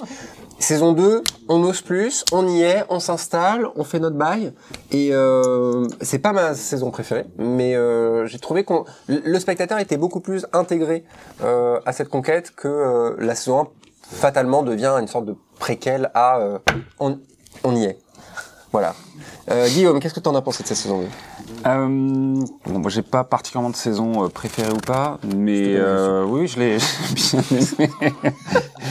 je l'ai bien aimé. Euh, bah, disons que la saison 2, c'est vraiment le départ. Euh, euh, on commence vraiment à euh, bah, avoir de plus en plus cette notion de science-fiction, tout simplement parce que on exploite la Lune, euh, ce qu'on n'a jamais fait. Voilà. On est tout juste dans le vrai monde en train d'y repenser euh, avec les programmes spatiaux actuels. Donc euh, on a vraiment ce truc de se dire qu'est-ce qui se serait passé si on avait créé euh, une zone d'habitation beaucoup plus large euh, sur euh, la saison 2. Donc on a des décors qui font pour le coup très effectivement SF, très vaisseaux spatiaux avec des grands espaces ouverts, des centres de contrôle et trucs comme ça. Donc il y a un côté effectivement pour le coup le bon côté de l'Uchronie de projeter comme ça des technologies qu'on connaît mais dans des dimensionnements qui sont euh, bien plus grands que euh, bah, ce qu'on a pu connaître. Et puis euh, c'est quand même la saison de Gordo. Oui. Personnage euh, dont on n'a pas trop trop parlé en saison 1, on a beaucoup parlé de Ed qui était euh, effectivement qui est un peu le s'il doit y avoir un personnage principal, c'est peut-être celui-là, même si je trouve que il est souvent quand même dépeint comme euh, quelqu'un qui est comme un connard hein, régulièrement. Euh, et euh, donc sur cette saison-là, on va suivre quand même Gordo qui, bah, suite à la saison connard 1, aussi. Euh, Mais- mais, justement, on suit son arc de rédemption dans cette saison 2, C'est vrai. euh, qui euh, ne se remet pas de ce qu'il a vécu à la fin de la saison 1, c'est-à-dire tout simplement une espèce de de, de, bah, de, de stress post-traumatique, de, de l'enfermement qu'il a vécu sur la Lune et de l'incapacité à être amené puisque à la fin de la saison 1, on le rappelle, il n'était pas en capacité de revenir sur Terre et donc ils ont passé je sais plus combien de temps sur la Lune au final, plusieurs euh, mois, enfin je veux dire au moins 9 mois peut-être. C'est jamais vraiment Euh, précisé. Hein. Il y a bah des ça, à chaque fois, ils, re- ils remettent 15 jours Je ou crois 3 qu'ils nous semaines. disent, ouais, quand On dirait le confinement chez nous. Encore Ouais, 15 non, mais c'est vrai, il y a eu Non, clairement ce voilà, cette dit- vibe-là. Donc, euh, saison 2, euh, euh, voilà, qui se termine effectivement euh, sur. euh, je- moi, j'ai, enfin voilà, un, cl- un climax. euh, c'est une série, on en a pas parlé aussi, qui arrive quand même à. Moi, j'ai trouvé en tout cas, ça a eu cet impact sur moi, qui a, qui sait gérer son intensité, qui sait gérer euh, la montée en intensité de son action. Et à la fin de la saison 2, on a quand même un bel exemple de ça avec euh, ce qui se passe sur la Lune. euh, euh, et qui fait très effectivement euh, pour le coup il y a, il y a de l'action et euh, et ouais je trouvais que c'était plutôt Il cool y a un côté climax, mais euh, moi j'ai pas j'ai pas adoré euh, les fins de saison. J'ai trouvé parfois un peu, enfin pas bâclé, mais un peu expédié Mhm. sur certains trucs. C'est pas c'est pas ce que j'ai préféré dans la série. Là où Bria, quand tu nous vendais la série, tu nous disais euh, les fins de saison elles sont balèzes. Le- Je maintiens pour la 2. le- le- l'épilogue de la 2 est très cool on va dire de la saison 2 on va dire le, vraiment le, la, la- la fin de la fin. Euh, mais bon pour le reste j'ai pas j'ai trouvé ça pas forcément très compréhensible très oui très compréhensible oui, français. Euh, pour tout le monde en tout cas moi j'ai pas tout compris. Et euh, je trouve ça un peu dommage voilà sur sur ce point là euh, mais on va parler des grands thèmes de cette saison. Euh, le premier étant l'impact de la contexte de la conquête spatiale dans la société. Euh, qui a envie de rebondir là-dessus Zelda. Rebondissez, s'il vous plaît. Je vous en supplie. Euh, Hi, oui. Bob. Alors, C'est pour le chat. C'est pour le chat. Excuse-moi. ah Bob Bon, dites-le tous les quatre, comme ça c'est fait. Ben, ah, Eh ben, Super. belle ambiance Il faut expliquer au public que c'était une private joke quand même. euh, sinon, la Oui. ça va être un peu étrange.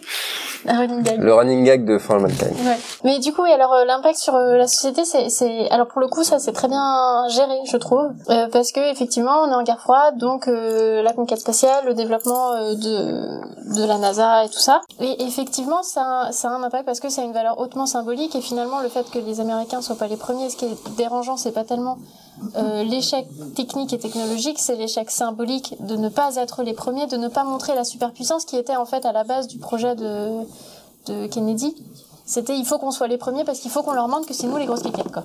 Et, euh, et finalement bah ça n'a pas été le cas donc les grosses cliquettes bah, c'était les Russes, enfin les Soviets. Bah, en bah, vrai, en vrai c'est ça. Enfin, au bout d'un moment, c'est diffusé. Enfin, ouais, peu importe. Toujours est-il que. Non, non, mais Désolée. Il y a Florent qui est mort. Désolée.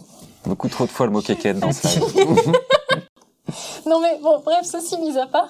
Euh, donc effectivement, il y a cette hype qui a été euh, euh, construite par par le gouvernement sur les possibilités techniques technologiques. On est une superpuissance. On va gagner la guerre parce qu'on est du bon côté. Et, et ben là, en fait, non, pas du tout. Et donc il y a cette peur et il y a toujours cette cette truc qu'il y a eu pour de vrai, mais cette peur de la guerre nucléaire qui est omniprésente, qui est relancée souvent et qui était un peu trop euh, actuelle pour nous, j'ai l'impression. Quand, euh, enfin, moi, quand je l'ai regardé, je suis un peu. euh, Mm. Ah ouais, Defcon 2, déjà, c'est, ça va vite les Defcon, hein, enfin bref. Mais bon, il y a, il y a cette euh, vraie implication, donc les gens sont vraiment terrifiés et en même temps vraiment hypés, et c'est aussi cette perte de hype qui va entraîner euh, des conflits euh, sur les financements de la NASA et sur le fait que, ça c'est, je, je sais plus si c'est saison 2 ou saison 3, mais du coup la NASA devient autofinancée et qu'on lui en veut Mm, mm. d'avoir de l'argent alors qu'elle est autofinancée. Enfin, bon bref. Et en fait, tout ça, c'est encore une fois des questionnements qu'il y a vraiment eu. Et si Apollo s'est euh, arrêté, c'est parce qu'on a considéré que c'était pas des investissements nécessaires. Mais, euh, mais finalement, le fait de représenter euh, des femmes dans l'espace, le fait de représenter euh, des astronautes et des cosmonautes se serrant la main et allant à l'encontre des ordres qu'on leur a donnés pour eux faire la paix après cette histoire de fusée sur la Lune, enfin de fusée de fusil sur la Lune, ben en fait il y a aussi ce pouvoir symbolique de dire mais en fait vous vous êtes sur vos enjeux sur Terre, mais en fait euh, Oui. nous on est sur la Lune, on est dans l'espace et, euh, et on, on voit au-delà de vos conflits terriens et on voit la paix, on voit l'entraide et c'est aussi ce qui permet de justifier euh, la cohabitation dans la saison 2 et dans la saison 3. C'était très brouillon ce que j'ai raconté là, mais... Pas tant. Non, non. Pas tant. Mais en Non, non. plus, tu, ouais, tu soulèves un truc pire. que je trouve int- intéressant dans la série aussi. Alors, moi, j'aime beaucoup la fin de saison 2, effectivement, et je trouve qu'elle est très bien construite par rapport à la manière dont s- ont s'imbriquaient les enjeux de la saison, euh, et comment, bah, même le climax, c'est vraiment sur trois plans, et tout est lié, et tout le monde va Mhm. avoir un rôle à jouer. Mais, effectivement, il y a, il y a un truc, là, tu parles du fait, ouais, qu'ils règlent un peu les problèmes de la Terre en- par leurs propres décisions. Et c'est vrai qu'on a par exemple Gordo qui empêche une explosion nucléaire sur la Lune avec euh, avec Tracy, ils font ça tout seul. Euh, finalement, ce qui va carré- quasiment bah, mettre un, en tout cas une- en pause presque la guerre froide pendant un moment, c'est Daniel et j'ai oublié le nom du russe. Euh, Yann Alors là, Bon, alors là. ouais, désolé. j'ai oublié le nom du personnage. Qui joue d'ailleurs euh, le russe dans la dernière saison de Stranger Things. Oui. Ouais, et dans The Americans aussi, c'est un, c'est un- c'est le, le, le russe russe d'Hollywood en ce moment. Ah Ah, oui, on va l'appeler le russe. Ah, c'est Et, le euh, leader russe. Et toujours est-il, donc ils décident de faire cette poignée de main ensemble, qui va effectivement sauver beaucoup de monde. Et ça fait partie d'un des, un des partis pris un peu, euh, alors je sais pas, on pourrait appeler ça politique ou idéologique de la série, sur lequel moi je m'interroge. J'ai pas forcément d'a priori négatif, positif dessus, mais où c'est une histoire qui est faite un peu par les petits gestes et par l'humain. Enfin, on parlait d'une série humaniste. C'est vraiment l'histoire est faite par des personnes qui à un moment vont prendre une décision qui va avoir une importance phénoménale. Et c'est assez peu finalement des enjeux structurels ou le résultat même d'idéologie finalement, parce qu'ils vont toujours au-delà de ça. Donc c'est c'est un parti pris vraiment, qui est aussi justement en fait un parti pris narratif, ce qu'on l'a dit. On décide de toujours reprendre les mêmes personnages, euh, de les faire progresser dans le temps, de les mettre à d'autres points. Mm. Donc il y a, il y a une idée derrière cette série d'avoir ces personnes qui vont changer l'histoire à certains moments, hors de tout un peu contexte. quoi. C'est Mm. vraiment leur personnalité, leurs décisions humaines qui vont faire ça. Il y a, Et je ne sais pas a- quoi en penser. Ouais, ouais, il y a, il y a une vraie notion de libre arbitre en fait. Mm. Enfin, euh, c'est vrai que tout le monde, tu le dis, dans chaque saison, t'as un moment donné où un personnage qui est censé obéir à une hiérarchie va décider de son propre chef de dire non, moi en fait, euh, alors que euh, il est dans un truc très euh, soit militaire, soit où logiquement il a pas beaucoup de choix de euh, et qu'il a entre les mains. Ben, euh, la responsabilité d'un truc soit très cher, soit euh, hyper historique, de dire euh, je vais faire les choses euh, comme moi j'ai envie de les faire. Et c'est vrai que euh, c'est assez intéressant de, bah, de le constater, j'ai envie de dire. Et toi, Florent, du coup, cette saison 2 Déjà, je rebondirais bien sur ce que tu, tu racontais, Briac, justement sur cette, cette perspective de l'histoire qui est d'abord focalisée sur des actes individuels qui sont capables de sauver le monde. C'est merveilleux, ça donne des scènes d'ailleurs, effectivement, entre Daniel Poole et, euh, et l'acteur qui est merveilleux dans la saison 4 de Stranger Things. Moi, je trouve il s'appelle, euh, son nom, il s'appelle euh, Nicolas Dorico, euh, l'acteur. Il, est, il a un talent comique qu'il exploite un petit peu dans cette saison 2. Euh, mais c'est vrai que ça rappelle ce qu'avait pu faire en son temps Babylon 5, euh, certainement une inspiration de Ronald D. Moore, même si c'était une série concurrente de Star Trek, ou dans les années 90, Straczynski, le créateur de cette série, qui conçoit donc cette grande fresque au 24e euh, siècle entre plusieurs civilisations de la galaxie, il a aussi cette vision qui euh, revient à la mode dès les années 90, c'est-à-dire cette perception de l'histoire plutôt focalisée sur l'individu comparé justement au, au grand mouvement. Euh, c'est-à-dire que la guerre froide euh, arrive ou la guerre froide prend fin parce que tel bonhomme a décidé de faire ça. Hmm. Alors qu'on pourrait se dire, oui, mais c'est plus largement des, euh, des effets, oui, des effets de structure, comme tu, comme tu l'expliques. Et on retrouve, euh, on retrouve plus de 20 ans plus tard, ces mêmes effets-là dans, dans For All Mankind avec de, de, de très beaux gestes, de très belles scènes, notamment celle, sans trop spoiler, mais justement lorsque Daniel Poole serre la main de, de l'astronaute alors que les, de- du cosmonaute alors que les sirènes sont en train de, de, de, sonner partout aux États-Unis et tout le monde doit partir dans les abris, c'est un truc. euh, Moi, j'étais là, j'étais scotché, pareil, devant cette devant cette fin de, de saison 2.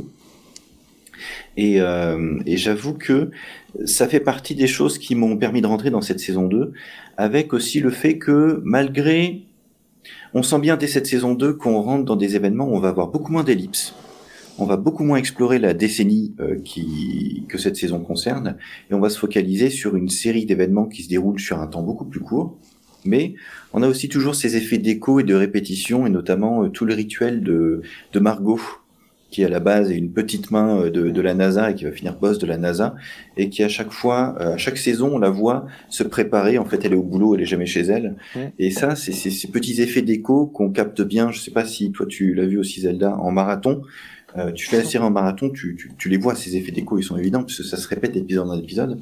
Et ça permet de trouver un rythme au niveau de la structure qui compense le côté un petit peu accordéon de la série, où on a cette saison 1 qui explore toute une décennie, alors que la saison 2, puis la saison 3 vont explorer des temps beaucoup plus courts. Donc il y a, y, a, y a un jeu qui fonctionne encore pour moi dans la saison 2, qui fonctionne un peu moins dans la saison 3 en termes, en termes temporels, mais qui a peut-être nuit aussi à mon, moi perso, mon engagement dans, dans la saison 3, mais ça fonctionne encore dans la 2. Dans le chat, on nous dit que ça, ça a pleuré dans le chat à cette fin de saison 2. Moi, j'ai chialé, mais j'ai beaucoup, j'ai beaucoup pleuré. Vous avez pleuré? Qui a pleuré ici? Euh, Ouais. Ouais, moi un petit peu. Un peu, ouais. Mais moi j'étais Covidée donc euh, de toute façon je pleurais, mais... Guillaume, t'as pleuré? Ouais, bah c'est une des qualités que j'ai trouvées à la série, c'est que en tout cas l'émotion que la série cherche à provoquer, elle m'a, elle m'a touché et ça a bien fonctionné. La musique joue un rôle assez important euh, perso sur euh, euh, le- l'ensemble des scènes qui euh, cherchent à provoquer ça. Je trouve que ça fonctionne assez Sans être bien. tire-larme, je trouve. Ouais, il y a vraiment des, des belles, euh, des, beaux- des belles choses. euh, mal- enfin, je me souviens plus trop là, mais euh, il y a moment, des moments qui fonctionnent très très bien euh, dans la saison 3 notamment. mais oui, oui, carrément, ouais. Le Roison Talk Show, on va, l'appeler le Roison. Effectivement, je n'ai pas encore vu la série, mais je suis de près l'actu spatiale et je trouve troublant les points communs entre ce que j'entends dans l'émission et la réalité récente sur le sujet de la conquête spatiale.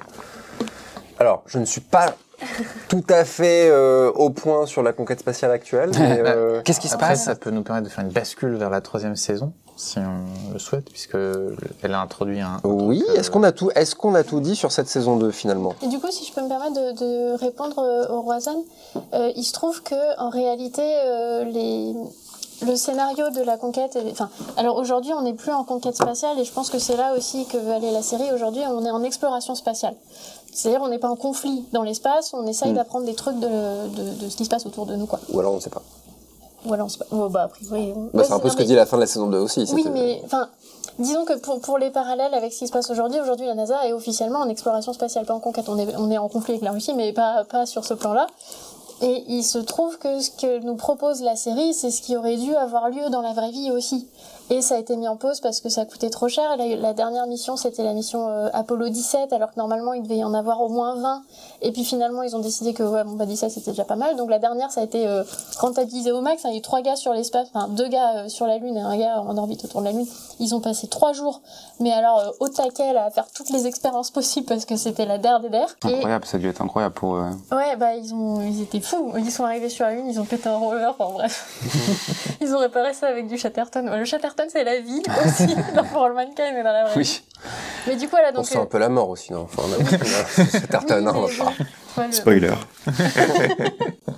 Mais du coup, voilà, donc euh, le, le but c'était euh, c'était de, euh, de de rester euh, sur la lune, d'utiliser la lune comme un tremplin. Et aujourd'hui, bah, c'est ce qu'on est parti pour faire parce que avec euh, effectivement la, la mission Artemis a été euh, mentionnée dans le chat. C'est ça, la mission Artemis, c'est euh, avoir euh, une station qui orbite autour de la lune pour pouvoir l'utiliser comme euh, comme point de comme relais pour euh, Comme pied à terre.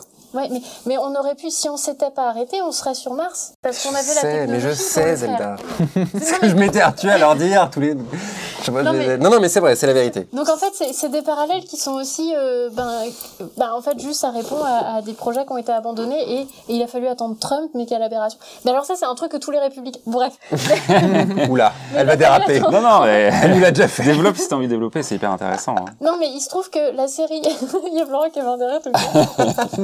La série fait, nous montre que il faut que ce soit les républicains qui soient au pouvoir parce que les républicains sont présentés comme bellicistes dans la vraie vie aussi, et que donc il y a besoin de cette tension, de cette compétition pour avancer dans dans la technologie spatiale et dans l'exploration spatiale. Et aujourd'hui, euh, dans la vraie vie, c'est Nixon qui a lancé les Mercury Girls, et après, les, les démocrates sont arrivés en mode, bah, en fait, il y a des gens qui meurent de faim chez nous, donc peut-être il faudrait qu'on règle ça, ce qui est un choix tout à fait raisonnable aussi, mais c'est Trump qui a relancé le projet euh, parce qu'il voulait, oh, so, j'ai relancé la, la conquête spatiale. Et le projet Artemis, en fait, c'est le résultat de- d'une décision de Trump.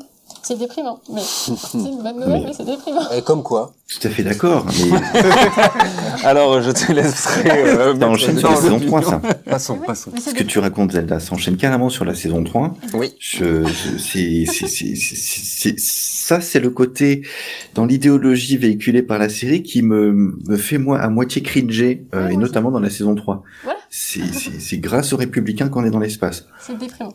Alors, Florent, tu ne crois pas si bien dire, j'ai envie de te lancer. Est-ce que tu peux nous pitcher ce- cette saison 3 rapidement?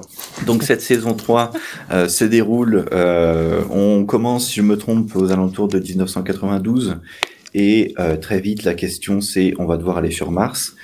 Les Russes et les États-Unis qui se sont partagés la Lune, à présent tout va bien, même si les deux superpuissances sont toujours plus ou moins en froid, euh, décident d'aller sur la Lune lors de... Il y a une question de fenêtre hein, de, de, de lancement, puisque Mars n'est pas toujours aussi proche de, de la Terre sur des orbites elliptiques.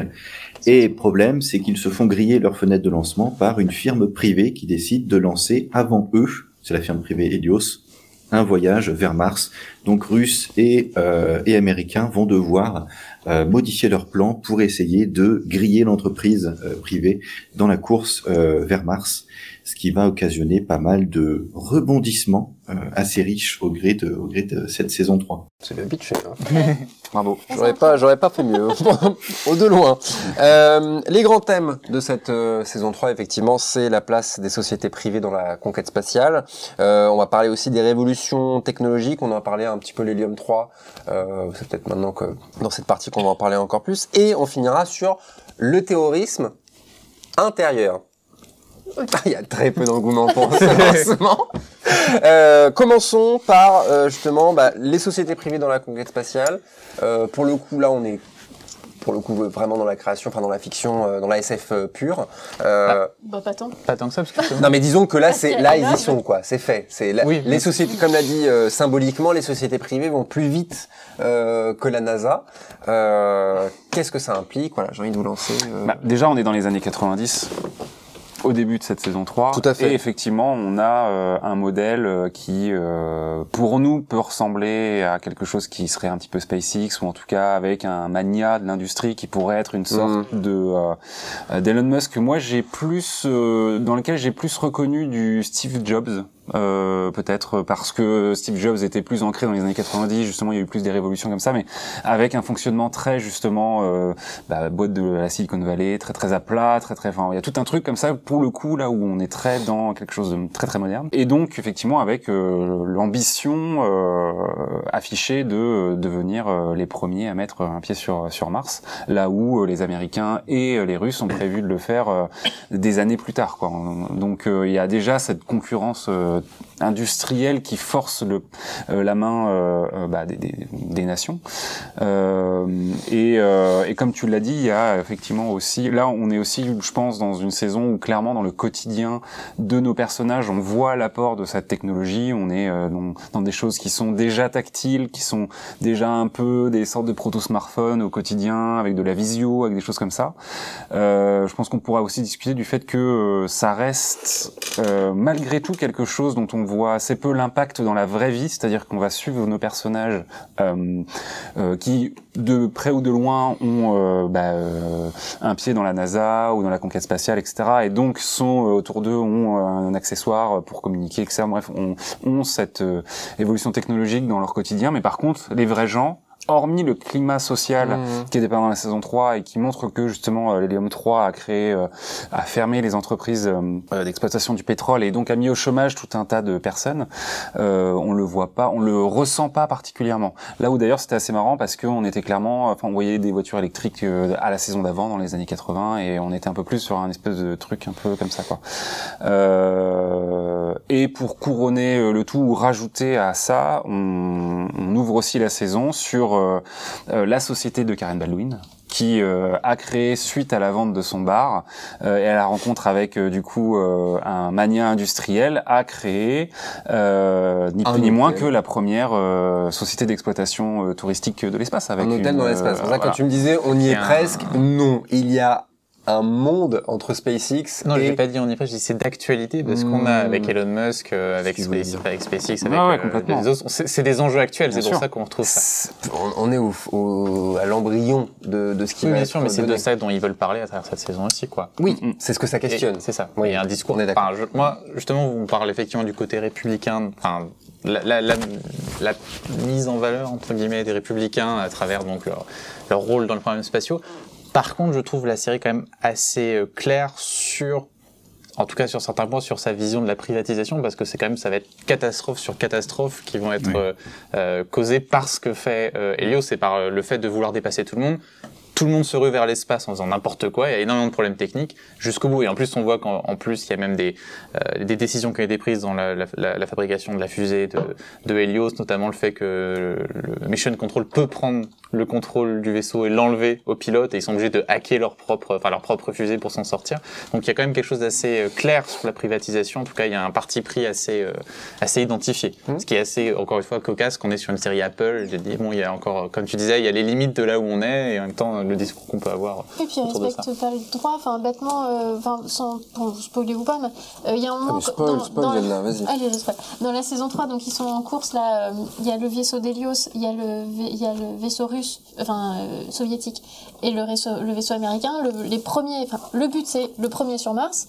Et il y a une avarie sur les Russes. La société privée est la plus proche et le droit international de la navigation s'applique dans l'espace. Et ils y vont pas. Oui. Ils y vont pas. Parce que l'autre, il veut avoir son truc en premier. C'est ça. Insupportable, mais j'en peux plus. J'en peux plus. Et du coup, la, la NASA est obligée de faire demi-tour. Alors qu'ils ont un vaisseau plus petit. Mm. Bref, le bon sens. Tout ça pour se faire avoir par un Coréen. Quand même dommage. C'est- non, mais c'est un des twists, euh, c'est un des trucs les plus malins que j'ai trouvé dans, dans cette saison. Ah là Cette pour le coup oui, euh, s'il y a bien euh, effectivement, euh, voilà, vous avez, vous n'avez rien entendu. Euh, ah non, non, on dit, on, dit, on s'en fiche. Euh, Florent, j'ai envie de te lancer aussi sur euh, sur euh, sur ce, ce sujet-là. Ah non, bah, le chat peut-être. Excuse-moi, Florent. Je reviens vers toi tout de suite parce qu'on a eu pas mal de réactions. J'ai vu que ça a beaucoup intéressé. Question Est-ce que les créateurs ont pris des conseils de véritables astrophysiciens et ou astronautes Alors, a priori, oui. Bah, d'ailleurs, on- Attends, attends. comme tu as Non, je parlais, euh, pardon. Comme tu as dit, Guillaume, la, la- elle est née, la série est née d'une conversation de Ronald D. Moore avec un astronaute, donc bon, je crois qu'il y a des contacts et ils, ils ont des, des, des- comment dire, du- il y a du fact-checking, en tout cas voilà, des consultants. Après, j'imagine que s'ils ont une idée qui leur plaît énormément, ils vont peut-être prendre certaines libertés pour se permettre que ça arrive de toute manière. Mais je, je pense, alors après à vérifier, il faudrait voir avec des spécialistes, mais j'imagine que en tout cas tout ce qui est euh, au niveau de la durée des, des, des voyages spatiaux, des possibilités en tout cas de ce qu'on peut faire avec l'orbite, comme il y a beaucoup d'idées souvent de lancer quelque chose, Oui. d'essayer d'attraper. Profiter. Je euh, pense qu'il y a une base scientifique. Après, peut-être qu'on prend certaines libertés, mais quand même quelque chose d'assez solide. À voir après. Il y a forcément des libertés qui, qui doivent être prises pour euh, que ça reste. euh, Moi, je serais un peu déçu de savoir qu'il n'y a pas un minimum de véracité. Je trouve que quand même la série repose, euh, enfin, doit reposer sur euh, au moins une extrapolation de ce qu'on pourrait imaginer aujourd'hui, tu Mm. vois, de- du développement du truc. Je trouve que demain, on nous sortirait, on, demain, on serait euh, dans un univers euh, à la Star Wars, tu vois, où Mm. quelque part l'espace c'est un peu magique. Bah, je serais déçu euh, qu'on en soit arrivé là parce que justement, on fait ce travail C'est une promesse, quoi, un peu, ouais, le Mm, début mm. de la série. qu'on qu'on qu'on est dans quelque chose de donc j'espère effectivement qu'ils sont bien renseignés et que euh, toutes les projections qu'ils font aujourd'hui euh, ben, euh, vont dans le sens de quelque chose qui serait plausible. Après, euh, Ronald D. Moore lui-même disait que euh, l'avantage de plus ils avancent, c'est que plus ils peuvent aussi faire les choses de la manière dont ils ont envie de le faire, euh, là où euh, l'Uchronie euh, Mm. leur demande quand même, même si, et c'est vrai que c'est aussi quelque chose qu'on pourrait aborder à un moment donné ou à un autre, mais euh, le- les oblige à euh, montrer une vision du monde qui certes est différente, est très très différente par rapport à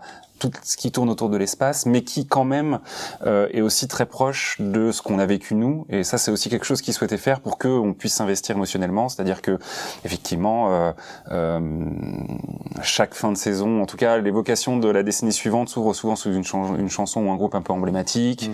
Euh, la saison 3 s'ouvrait sur euh, du coup du Nirvana, etc. Enfin, il y avait vraiment, euh, voilà, euh, on- ils sont pas dans une invention totale et ils le font aussi pour que les gens puissent comprendre et se raccrocher et voir certainement la différence aussi de bah, que l'Uchronie provoque euh, sur ces autres euh, détails-là, quoi.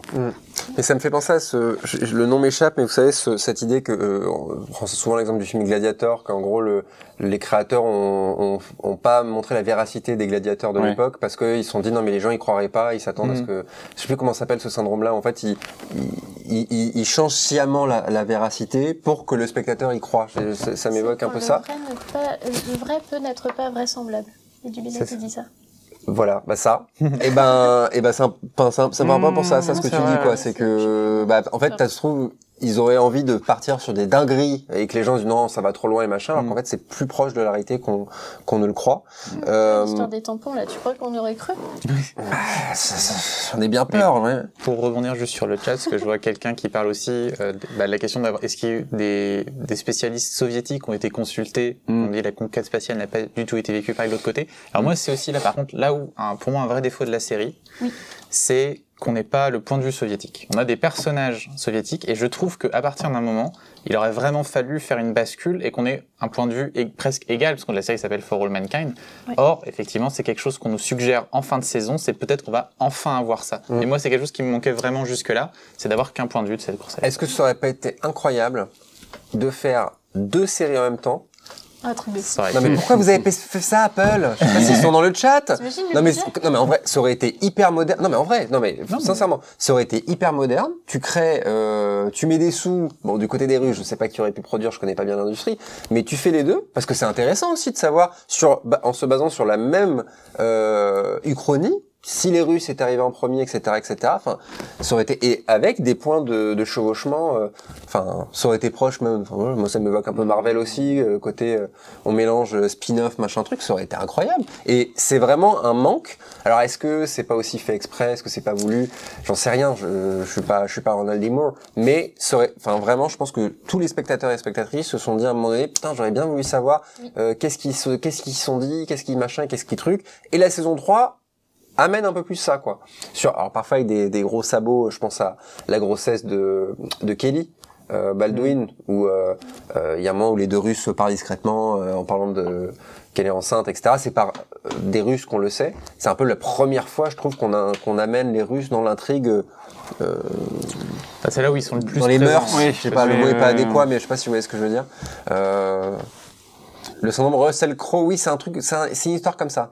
C'est une histoire comme ça le, le fameux syndrome. euh, ce que j'expliquais il y a 5 minutes. Après, on peut quand même évoquer, en profiter pour évoquer euh, une des histoires qui traverse euh, à partir de la saison 2 euh, le- la série jusqu'à présent et qui aura euh, des suites euh, bah, dans la saison 4. C'est euh, la relation que Margot du coup entretient avec Sergei, son homologue russe, que je trouve est une assez belle histoire. Enfin, ils sont, les acteurs sont touchants et une vraie sensibilité dans euh, cette histoire euh, un peu d'amour amour avorté. Voilà, exactement. Non, mais Non mais c'est vrai. qui peut être un peu cliché, mais euh, je trouve que les acteurs y apportent une vraie euh, pudeur, quoi. On y croit. Et, euh, et euh, voilà, ils sont pris au cœur de ces enjeux qui sont énormes et pourtant ils arrivent à, Mm.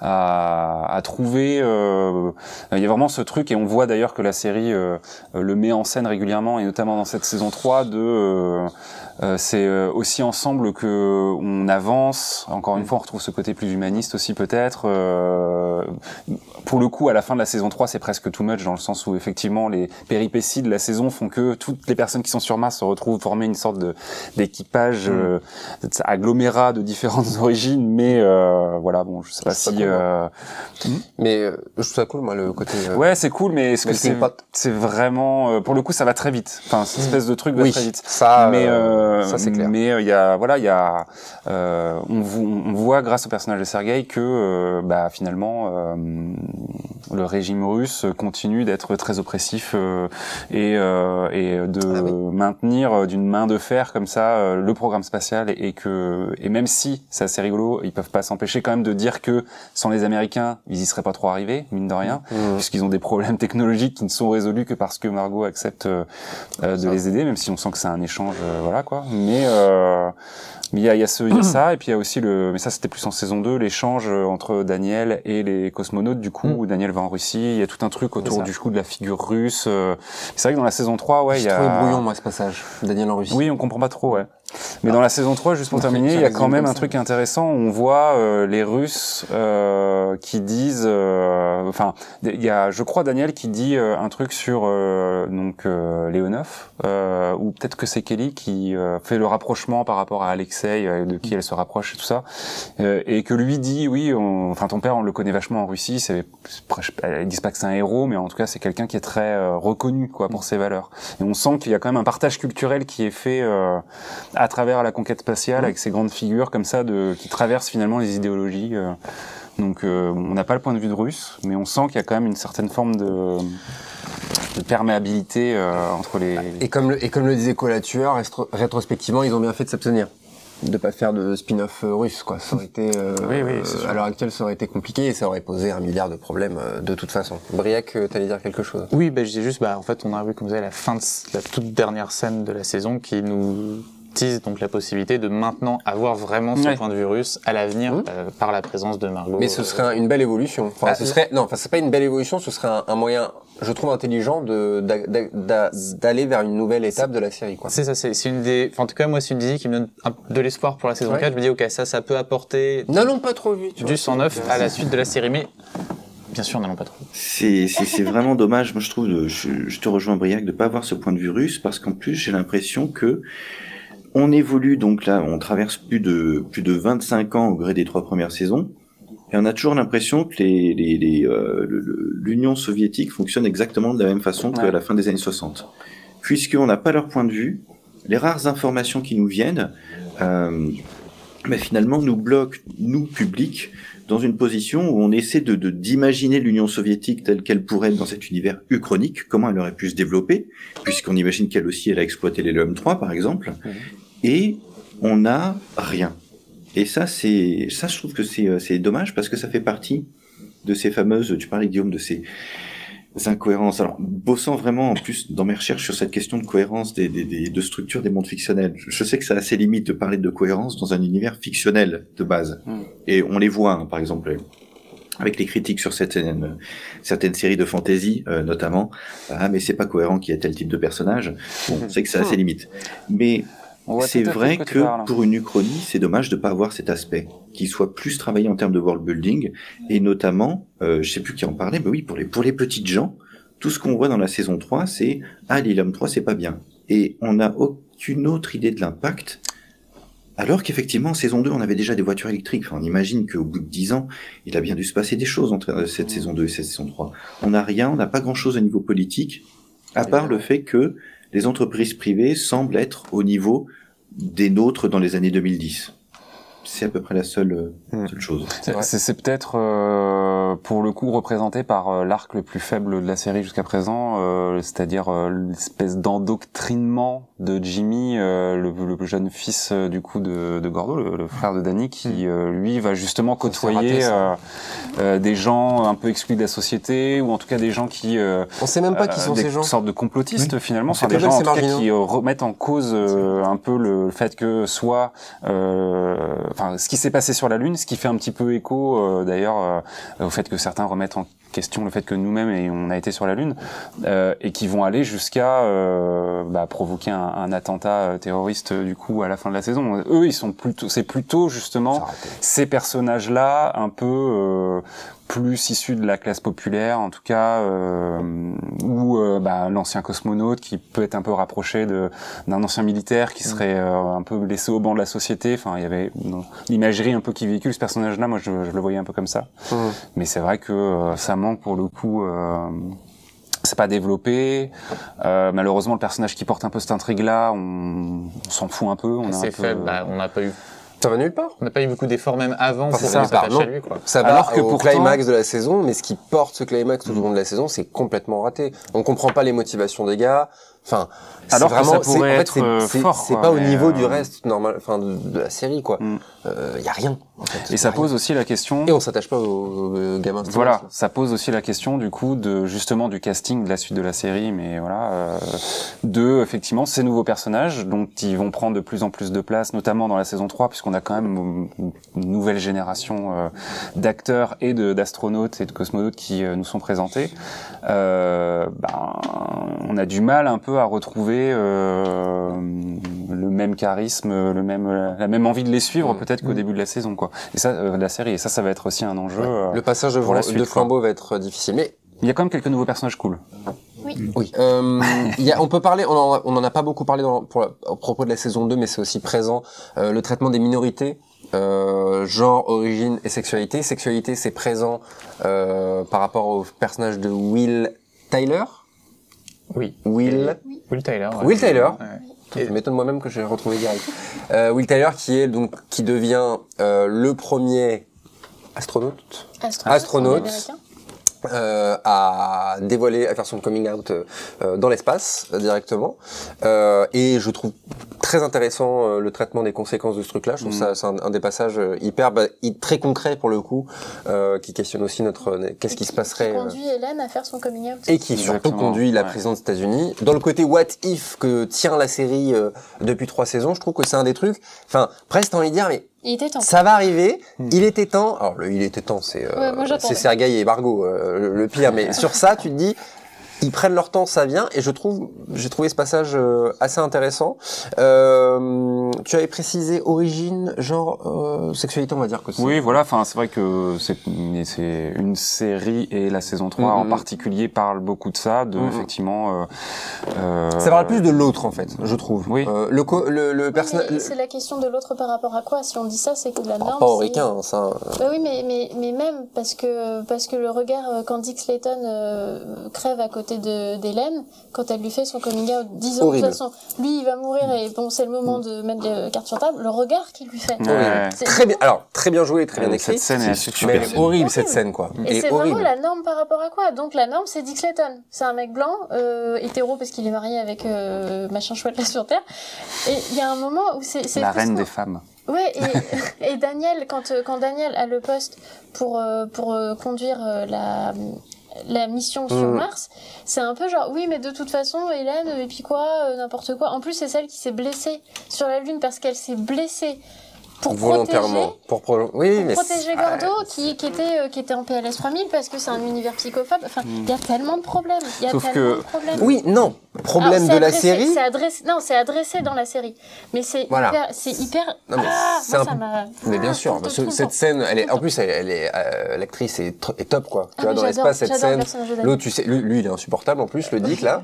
Mais après, c'est l'acteur qui est bon, ah, je attends, pense. tu parles mais- d'Hélène et de, Oui. Oui, d'accord. Oui, les deux dans la capsule, là. Le Oui. Dick, il, Ouais, ouais, il se vide. malheureusement, oui. Ouais, Il, nous quitte. Mais il. Première mission dans l'espace. et voilà. Ah bah, bien joué. Bravo. Bah non, deuxième, il a fait Gemini, il a, Ah oui, fait- c'est vrai. il a fait un orbite. Non, oui, il voulait aller sur la Lune, c'était son Oui. objectif justement, son rêve, et bon voilà. Non, Oui, mais même, oui, j'ai- oui. bon après on va pas faire tout le long, mais même ce côté, je trouve que ça rejoint un petit peu le côté genre, euh, je suis un mec, euh, j'ai envie d'aller sur l'espace. Euh, Ah oui, Voilà. bah, ça- ça- lui, même il ça, ça s'impose rejoint, aux autres. euh, mais je trouve que euh, Par ego, quoi, c'est ce que je veux dire. Enfin bon, c'est c'est un peu parallèle et annexe à tout ce Allez-y. qu'on dit, mais il y a quand même, allez-y Guillaume. Mais il y a quand même, euh, à chaque fois, je trouve que c'est pas euh, non plus blanc ou noir, c'est assez euh, ambigu. C'est-à-dire que par exemple, si on cite Dick, effectivement, sur ce coup-là, la réaction qui est là, elle est ho- horrible. Et euh, mais à côté de ça, on a quand même vu aussi un personnage qui pouvait être mesuré, qui pouvait, euh, qui était très droit dans ses bottes quand il s'agissait justement de euh, euh, traiter les femmes au même pied d'égalité que les hommes, etc. Là où justement dans la saison 3, c'est euh, Molly, le personnage qu'on aime beaucoup, mais qui Mhm. refuse à Daniel le fait d'aller, euh, de diriger la mission sur Mars parce qu'elle juge que Ed a ce côté plus tête brûlée et il faut quelqu'un d'un un peu tête brûlée pour aller sur Mars et donc euh, voilà euh, donc ça pose toujours un peu effectivement on sait jamais vraiment ce que la série vraiment veut nous dire Ça questionne. et notamment, tu le disais, euh, du coup, sur euh, la maladie mentale et tout ça, et notamment autour dans la saison 2, mais il y a aussi euh, un peu de ça dans la saison 3 avec euh, Dany sur ce que fait euh, la série euh, euh, des euh, traumas post-traumatiques ou euh, de la... Je sais pas comment on pourrait qualifier l'état de Dany, mais il est un petit peu... euh, Bon, je sais pas, je vais pas m'aventurer à trouver des termes, mais en tout cas, clairement, il va pas bien, il est dépressif, il, il traîne beaucoup de choses, euh, un passif assez lourd. Et la série nous dit quand même euh, une bonne, un bon petit coup de pied au cul et ça ira Gordo, quoi. Pas. Alors Gordo oui et Danny, euh, on voit que Ed change un peu son regard par rapport à ça, comprend, mais on- il est comme très désemparé et en vrai, Danny dans la saison 3, dans la saison 3 du coup oui, prend, enfin euh, prend une décision, une non-décision qui est absolument cataclysmique dans la saison 3 euh, et euh, Ah oui. on nous arrange un peu les choses en nous hein, les gars. Oui, bon, Oh, peu importe, on, se- on spoil ou pas, mais en tout cas, il est le responsable de la mort Non de mais pas mal j'ai de peur, gens j'ai peur que pour les gens qui n'ont pas forcément suivi, le temps de se dire ah oui de quoi il parle et machin et trucs. Bah, disons que Voilà. Danny Quand est il coupe la communication et que Voilà. le, le- la, la- Il y a une la tour, opération elle- sur elle Mars qui euh, Ah, implique beaucoup de personnes et euh, en ne réalisant, en n'étant pas à son poste et en effectivement euh, ne réalisant pas une opération qui permettrait de euh, que techniquement tout se passe bien, euh, sans rentrer dans les détails, bah, il provoque la mort de euh, beaucoup de personnes, trois quatre personnes, je Mmh. pense. Euh, et euh, la solution que la série nous pose à ça, c'est euh, on fait un petit jeu- un petit saut dans le temps. Je crois que cinq, de, un saut dans le temps de cinq mois et tout va bien pour lui quoi. C'est-à-dire que on le voilà, les personnages prennent une décision pour le mettre quelque part, mais lui-même finalement s'en sort tout seul quoi. Comme ouais, mais Gordo. après, ça va pas euh, forcément mieux en fait. euh, on voit à la fin de la série. Moi, je pense au Je contraire. sais pas pourquoi. Si, franchement, il a l'air euh, À la fin, il à la est- fin. Bah, Bah non. il va pas bien. hein. il, il- il- il prend la place du coréen. Ils sont carrément obligés de l'isoler parce qu'ils disent bon, on peut même plus lui. Et Il l'isole parce que c'est la seule manière qu'ils ont, je pense, de le punir de ses actes. C'est moi, Mm. c'est comme ça que je l'ai perçu. Ah oui, en une bah, sorte de ça, prison, tu mais vois. moi, je pense euh, qu'aussi, c'est l'idée que, quoi qu'il arrive, les problèmes qu'il avait sont pas partis et vont continuer à arriver. Au contraire, moi, je trouve peut-être là, cet Mm. arc-là, alors que je l'aime vraiment pas, hein, toute l'histoire de Danny, mais là où il est intéressant aussi par rapport à ce qu'on a dit sur Ed et Gordo, c'est que, effectivement, Ed à son côté, euh, coup de pied au cul avec Gordo, genre vas-y, on revient dans l'espace, ça va te faire du bien. Alors que décision. Gordo est traumatisé jusqu'au bout. À cause d'Ed. Voilà, il y va, il va mourir en plus. Zelda n'aime pas. Ed, euh, si jamais euh, on avait un doute. Non, mais on est d'accord. Non mais c'est vrai, non mais t'as raison de Il va- revenir là-dessus parce que en- en- Ed il lui dit en mode euh, bah, attends eh, mon gars t'es un bonhomme ou t'es pas un bonhomme horrible Cette scène qui est cata- Il ah. va donc mourir, Ah, mourir sur la Lune. Alors il va sauver mais beaucoup de pas parce monde. qu'il est bien écrit. C'est pas c'est pas bon bref. Il va sauver beaucoup de monde, mais qu'est-ce qui va se passer? Bah, C'est quand même que Ed, ensuite, a cette dette, enfin en gros, cette dette qui se met envers Danny. Toute la saison 3, en fait, c'est lui qui se dit, à cause de moi, Ah, son Ed, oui, père est mort, oui.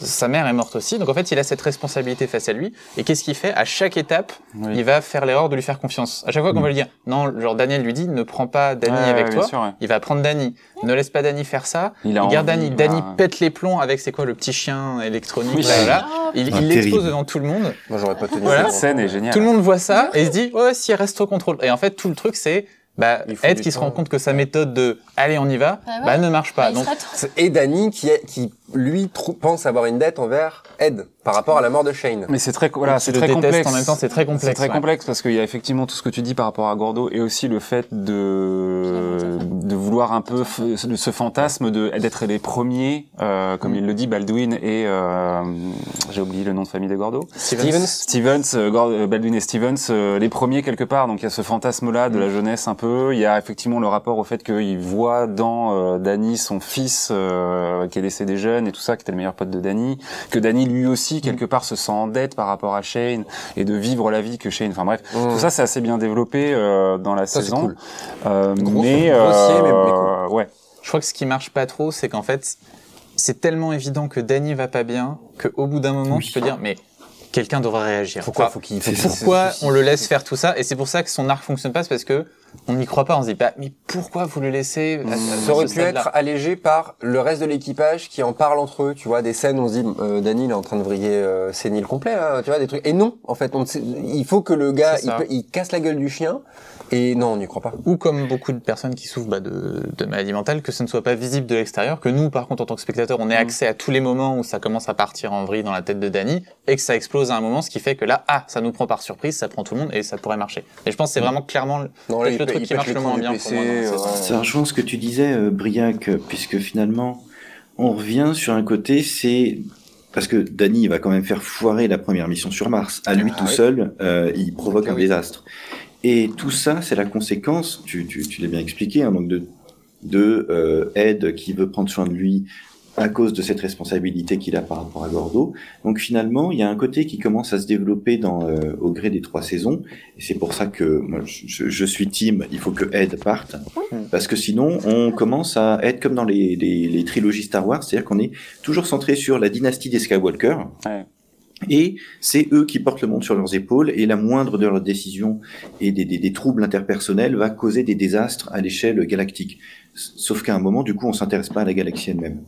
Et quand, quand, quand Danny fait tout sauter, je me dis, mais c'est pas possible, à la fois en termes de cohérence dans le monde fictionnel, mais aussi au niveau scénaristique, je me suis c'est, je comprends l'enchaînement, mais c'est quand même un poil gros Hmm. d'utiliser ça, Ah alors qu'il y aurait pu avoir 36 raisons différentes, euh, beaucoup plus systémiques, dirons-nous, à l'échec de la mission, notamment la collaboration avec les Russes.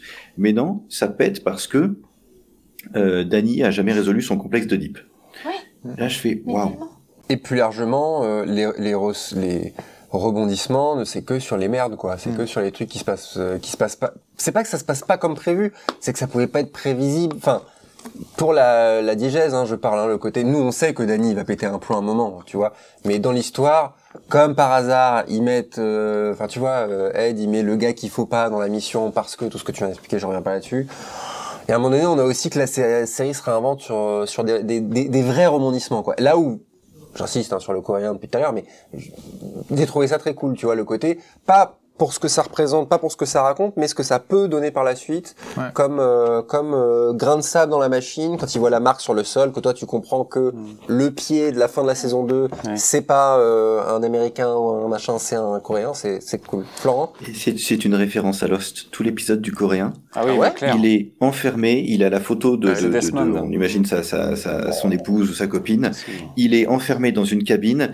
La routine de manger, d'écouter de la musique, c'est ouais. Desmond dans la saison 2. Je suis désolé, c'est une énorme référence à Lost. C'est évident comme le nez au milieu de la figure. Avec l'actrice du coup qui jouait en plus euh, le Love Interest de Desmond. Ah oui, si Molly. Bah oui. Penny. c'est, euh, Putain, c'est Penny Mais oui, Ben oui, c'est Penny dans Lost, Molly. Merde, c'est Penny Non, non, mais oui, clairement. Bah dites-le ouais. moi Mais euh, juste pour euh, boucler, et après Briac, je pense que tu voulais peut-être dire un truc, mais euh, ce qui était hyper, enfin ce que je trouve intéressant dans ce que fait aussi la série par rapport à tout ça, c'est justement de euh, re- de- d'aller chercher des choses que t'as vu dans la saison 1, genre typiquement la scène où Ed va essayer euh, de euh, faire apprendre à faire du vélo à son fils et de- d'utiliser ça euh, dans la saison 3 dans une discussion avec euh, avec Danny. Et Mm. je trouve que c'est la série fait ça très bien de ramener euh, en- perpétuellement des petites choses Mm, mm, mm. et ça, ça crée vraiment euh, euh, de la force dans les, la relation qu'ont les personnages. Et, euh, et typiquement, une série moins bonne, je pense, aurait complètement euh, oublié ce genre de détails, quoi.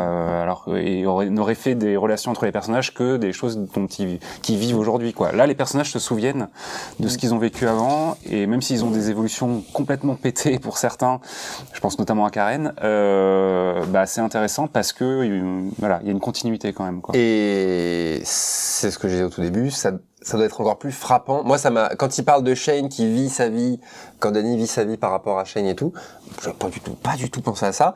Et ben, je trouve que si tu l'as vu religieusement sur euh, le rythme de diffusion, ça doit te frapper encore plus. Quand tu binge, tu dis ah oui, en fait, tu l'as vu euh, la semaine d'avant. Mmh. Ouais. C'est moins choquant. Et, euh, et ouais, chaque élément euh, disséminé comme ça, c'est très très cool. Est-ce que vous avez d'autres éléments à rajouter sur cette saison 3 Alors. Ou est-ce qu'on passe? À la conclusion finalement de, de cette euh, soirée Juste brièvement pour finir sur la Mhm. saison 3 qu'on a dit, euh, peut-être. On Florent, finit avec toi. Des... Euh, sur bah, les petits problèmes, enfin ou les gros problèmes qu'on a pu avoir dessus. Moi, c'est le final était assez euh, symptomatique de tous ces soucis-là. C'est-à-dire pour le comparer justement avec celui de la 2, où je vous disais, moi, je trouve que tous les enjeux de la saison mènent à ça. Tout est lié dans le final. Et ben là, c'est l'inverse. Alors autant le truc du coréen, effectivement, c'est super cool. Et après, il, il sert à rien, en fait. Et même euh, la manière dont il les, il les tient avec un, un, un flingue, et il règle ça hyper facilement. Genre, ce n'est pas la source d'un autre problème. Et ensuite, il vient avec eux, et c'est fini. Et en fait, c'est un enchaînement de bonnes idées, mais tout n'est pas lié, tout ne s'enchaîne pas bien. Et on a finalement cette, euh, donc cet attentat à la NASA, euh, qui en plus, alors je pense que le but, on en avait parlé ensemble, mais c'était le but, c'était de nous nous faire peur sur tout ce qui pouvait se passer dans l'espace. On est rassuré, et ensuite il y a une catastrophe à la NASA, mais tu dis ah ça aurait été quand même vachement plus intéressant que ça arrive pendant la mission et que du coup les astronautes perdent le contact avec la Terre et ça complique tout. Mais moi mon vrai souci avec ça, c'est un souci par rapport à l'Uchronie pour boucler avec le début de notre discussion, c'est que euh, cet attentat euh, fait en fait clairement écho à un événement historique, c'est l'attentat d'Oklahoma City en 95 où un, un bâtiment fédéral avait été, euh, bah, du coup, il avait euh, fait, enfin, il avait été fait sauter par euh, des, des militants anti-gouvernement. Donc c'est clairement le même euh, événement avec le van, on dirait le, le même, le même immeuble. Et moi, ça me pose des questions au niveau Uchronie, parce qu'en fait, on arrive à une, une Uchronie où se répètent les mêmes événements finalement. Fon- Fondamentalement, on arrive à la même histoire. Alors je dis, où est-ce qu'on va avec cette idée, quoi Alors, Florent, je crois intéressant. que tu es- Et c'est c'est la même chose du côté de Hélène, où on a l'impression qu'on est en train de, et pourtant on est en train de diverger complet, ça fait 25 ans, et Hélène, à un moment, lorsque euh, donc l'astronaute révèle son révèle qu'il est homosexuel, elle est sur le point d'instaurer, avec un an de retard par rapport au monde réel, la loi du euh, don't ask, don't tell euh, dans le dans l'armée. Et après, elle fait demi-tour. Mais il y a ces moments où on se rapproche du monde réel et on est extrêmement raccord avec les attentats d'Oklahoma City, c'est la même chose. Et ça pose vraiment la question de, on est dans une uchronie et en même temps, on reste extrêmement proche de notre monde et peut-être trop proche pour un monde qui aurait quand même dû subir beaucoup plus de d'impact. Donc on, on comprend la, la, la, la dimension référence et puis ça conserve aussi une certaine cohérence historique à un attentat sur un bâtiment fédéral au milieu des années 90. Ça nous parle, donc ça- on conserve une certaine familiarité avec le monde. Ça, je peux comprendre.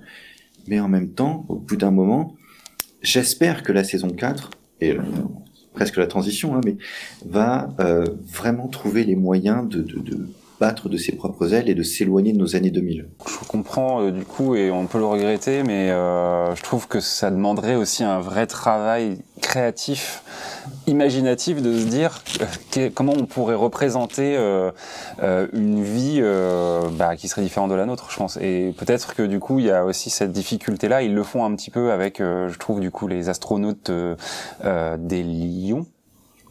C'est ça le nom de la boîte? Des, des Lios, Hélios. Hélios, où ils ont effectivement une combinaison qui est complètement différente des autres.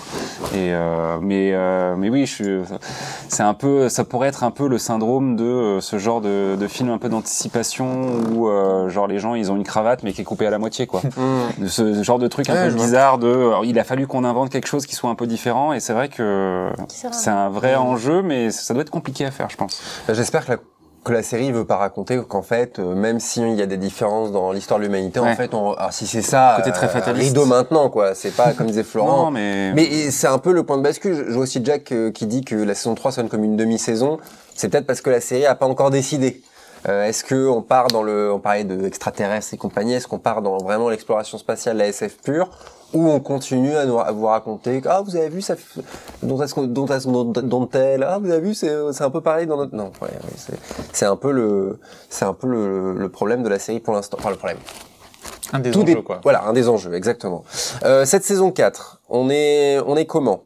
On est, on signe, on signe, on signe, on signe pas. Non mais je veux dire, on, on- c'est quoi déjà, c'est quoi les enjeux? Mis à part ça, Briac, par exemple, c'est quoi les autres enjeux? Selon toi, quels quels problèmes doivent être réglés par les saisons futures? Alors moi, ce qui pour que m'intéresse. For All Mankind devienne une grande série Ah oui. Alors bon bah déjà, ok. On va voir le côté soviétique. D'avoir ça, ça peut être vraiment un bonus euh, hyper intéressant. Mhm. Il va être euh, la nouvelle vague, c'est-à-dire quels nouveaux personnages vont prendre un petit peu le, le- le- devant de la scène, parce que ça c'est l'enjeu vraiment, avoir des personnages charismatiques qui vont être à même de porter la série, euh, qu'on n'a pas encore tout à fait. Euh, savoir aussi quel est le prochain, prochain objectif. Alors, est-ce que ça va être euh, euh, d'établir des colonies sur Mars? Euh, Où est-ce qu'on peut aller à partir de ce stade-là? Et aussi, bah, du coup, de ce dont parlait, euh, prendre une décision, mais par rapport à cette uchronie. Qu'est-ce qu'on fait? Est-ce qu'on va vraiment oser euh, se différencier ou pas à ce point-là euh, de notre réalité Je pense que c'est euh, principalement ça le, les enjeux, en tout cas pour cette saison 4. Et un truc, une question que je me pose en fait, c'est presque de niveau esthétique, c'est que euh, un, un- des trucs cool en fait quand tu commences la série, c'est ce côté on est à la fin des années 60-70 et on va avoir des choses qui se sont pas passées, mais on a cette esthétique. Ensuite on a l'esthétique années 80, années 90. On va avoir l'esthétique années 2000 qui est peut-être un peu moins marquée que d'autres aussi. Britney Spears. hein. Voilà, bon, Britney Spears, des choses comme ça, mais au niveau des vêtements et tout, on se rapproche de plus en plus de notre monde. Donc ouais, la question c'est qu'est-ce qui va se passer? Où est-ce qu'on va en fait euh, Il faut un bouleversement, il C'est faut. C'est pour ça qu'on parle d'extraterrestres et compagnie. Là, on se dirait, ok, là, on n'a aucun point de repère, on sait pas, on sait pas ce qu'on nous raconte. Euh, on verra. Est-ce que quelqu'un a quelque chose à rajouter sur ses envies? Peut-être euh... Florent. Florent, il est dans sa capsule en orbite depuis depuis deux heures. Mais, mais, mais, mais j'y suis très bien. D'ailleurs, je, On t'attend, je, hein, je, je vous vois, je vous vois. Waouh vous êtes là. Il y a en- en- en tout petit. Coucou. Salut Euh, en gros, euh, ben, justement, en parlant de Mars que je vois euh, en dessous de moi, là, euh, moi je me pose une question, c'est que cette saison 3, elle commence à, euh, à poser la question de la possible vie sur Mars, qui serait là pour le coup une info qui transformerait aussi radicalement. J'ose l'espérer, après je suis peut-être un peu euh, un sale utopiste naïf, euh, mais qui nous ferait prendre du recul par rapport à notre centralité dans l'univers, supposé. Et euh, ça pourrait être un des enjeux de cette euh, de cette saison 4. Je suis tout à fait d'accord avec Briac sur l'exploration euh, de, de- du côté russe, d'autant que je trouve qu'il y a un parallèle très intéressant avec euh, bah, Werner von Braun, qui était le, le- la figure paternelle de Margot, issue de l'opération presse-papier, donc ex euh, ex ESS, et elle qui se retrouve traître à sa propre nation, plus ou moins malgré elle, et euh, de l'autre côté du rideau de fer qui existe toujours. Il y a des parallèles qui sont très intéressants dans le développement de Margot. Margot qui est le, le, le, le fil rouge. Là, par contre, j'avoue que autant Ed, j'ai bien envie de le voir se casser la pipe sur Mars, euh, autant Margot, j'ai envie qu'elle reste. Mais moi, ma vraie question, c'est autant la fin de la saison 2 était assez cohérente au sens, bon, ok, on peut s'arrêter là et on peut faire un bond, sans problème. La fin de la saison 3, elle pose de vraies questions. On aimerait qu'elle soit résolue de suite, ces, ces questions. Comment ils vont faire, euh, bloquer euh, sur, euh, sur Mars? Et en fait, non, on va, euh, on va sauter euh, presque dix ans dans le futur. Hmm. Comment on va résoudre cette situation Et euh, bah, par exemple, Danny qui est dans la, dans, dans la capsule du coréen, qu'est-ce qu'on va en faire? Est-ce qu'on va complètement le balayer? Est-ce que ça va avoir des vraies conséquences? Ça, c'est 10 ans, mon, mon point de questionnement sur cette saison 4. Et pour moi, euh, mon ego pour la saison 4. Oui, parce que si je peux me permettre d'ajouter, le milliardaire là, euh, de, de, d'Elios, Hein lui, son but, euh, quand il fait son pitch à, à son équipe, son but, c'est de s'installer sur Mars. Ouais. Il le dit. Ouais. Donc, est-ce que c'est un, colonie. un, Est-ce un que d'ici là, savoir, ouais. pour la suite ou est-ce que c'est juste lancé comme ça Est-ce qu'il a réussi? Oui, bah, c'est pour quand la diffusion de la saison 4 d'ailleurs? Euh, bah, ils essaient de maintenir un rythme annuel, donc probablement euh, printemps-été de l'année prochaine. Alors eux, un des défis euh, logistiques, c'est que comme on avance dans le temps et qu'on a des nouvelles technologies, chaque saison, faut construire énormément de décors. Donc ils ont dit, on vise toujours, notre objectif, c'est toujours de à peu près la même période, donc fin du printemps. Après, on sait pas. Il pourrait se passer. C'est pas pour X tout de suite, on a le temps d'y réfléchir. On termine euh, avec les...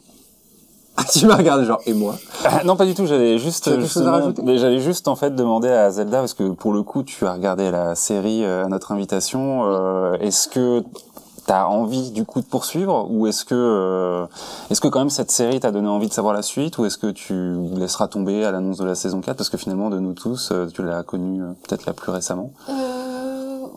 Alors j'ai un peu peiné sur la saison 3, mais comme Florent le sous-entendait tout à l'heure, c'est vrai que la saison 3, il y a un peu de... Il y a un moment, enfin moi les deux premiers épisodes, je me suis dit oh là là mais ça va être long. Une heure par épisode, il y en a 10, oh mon dieu ça va être long.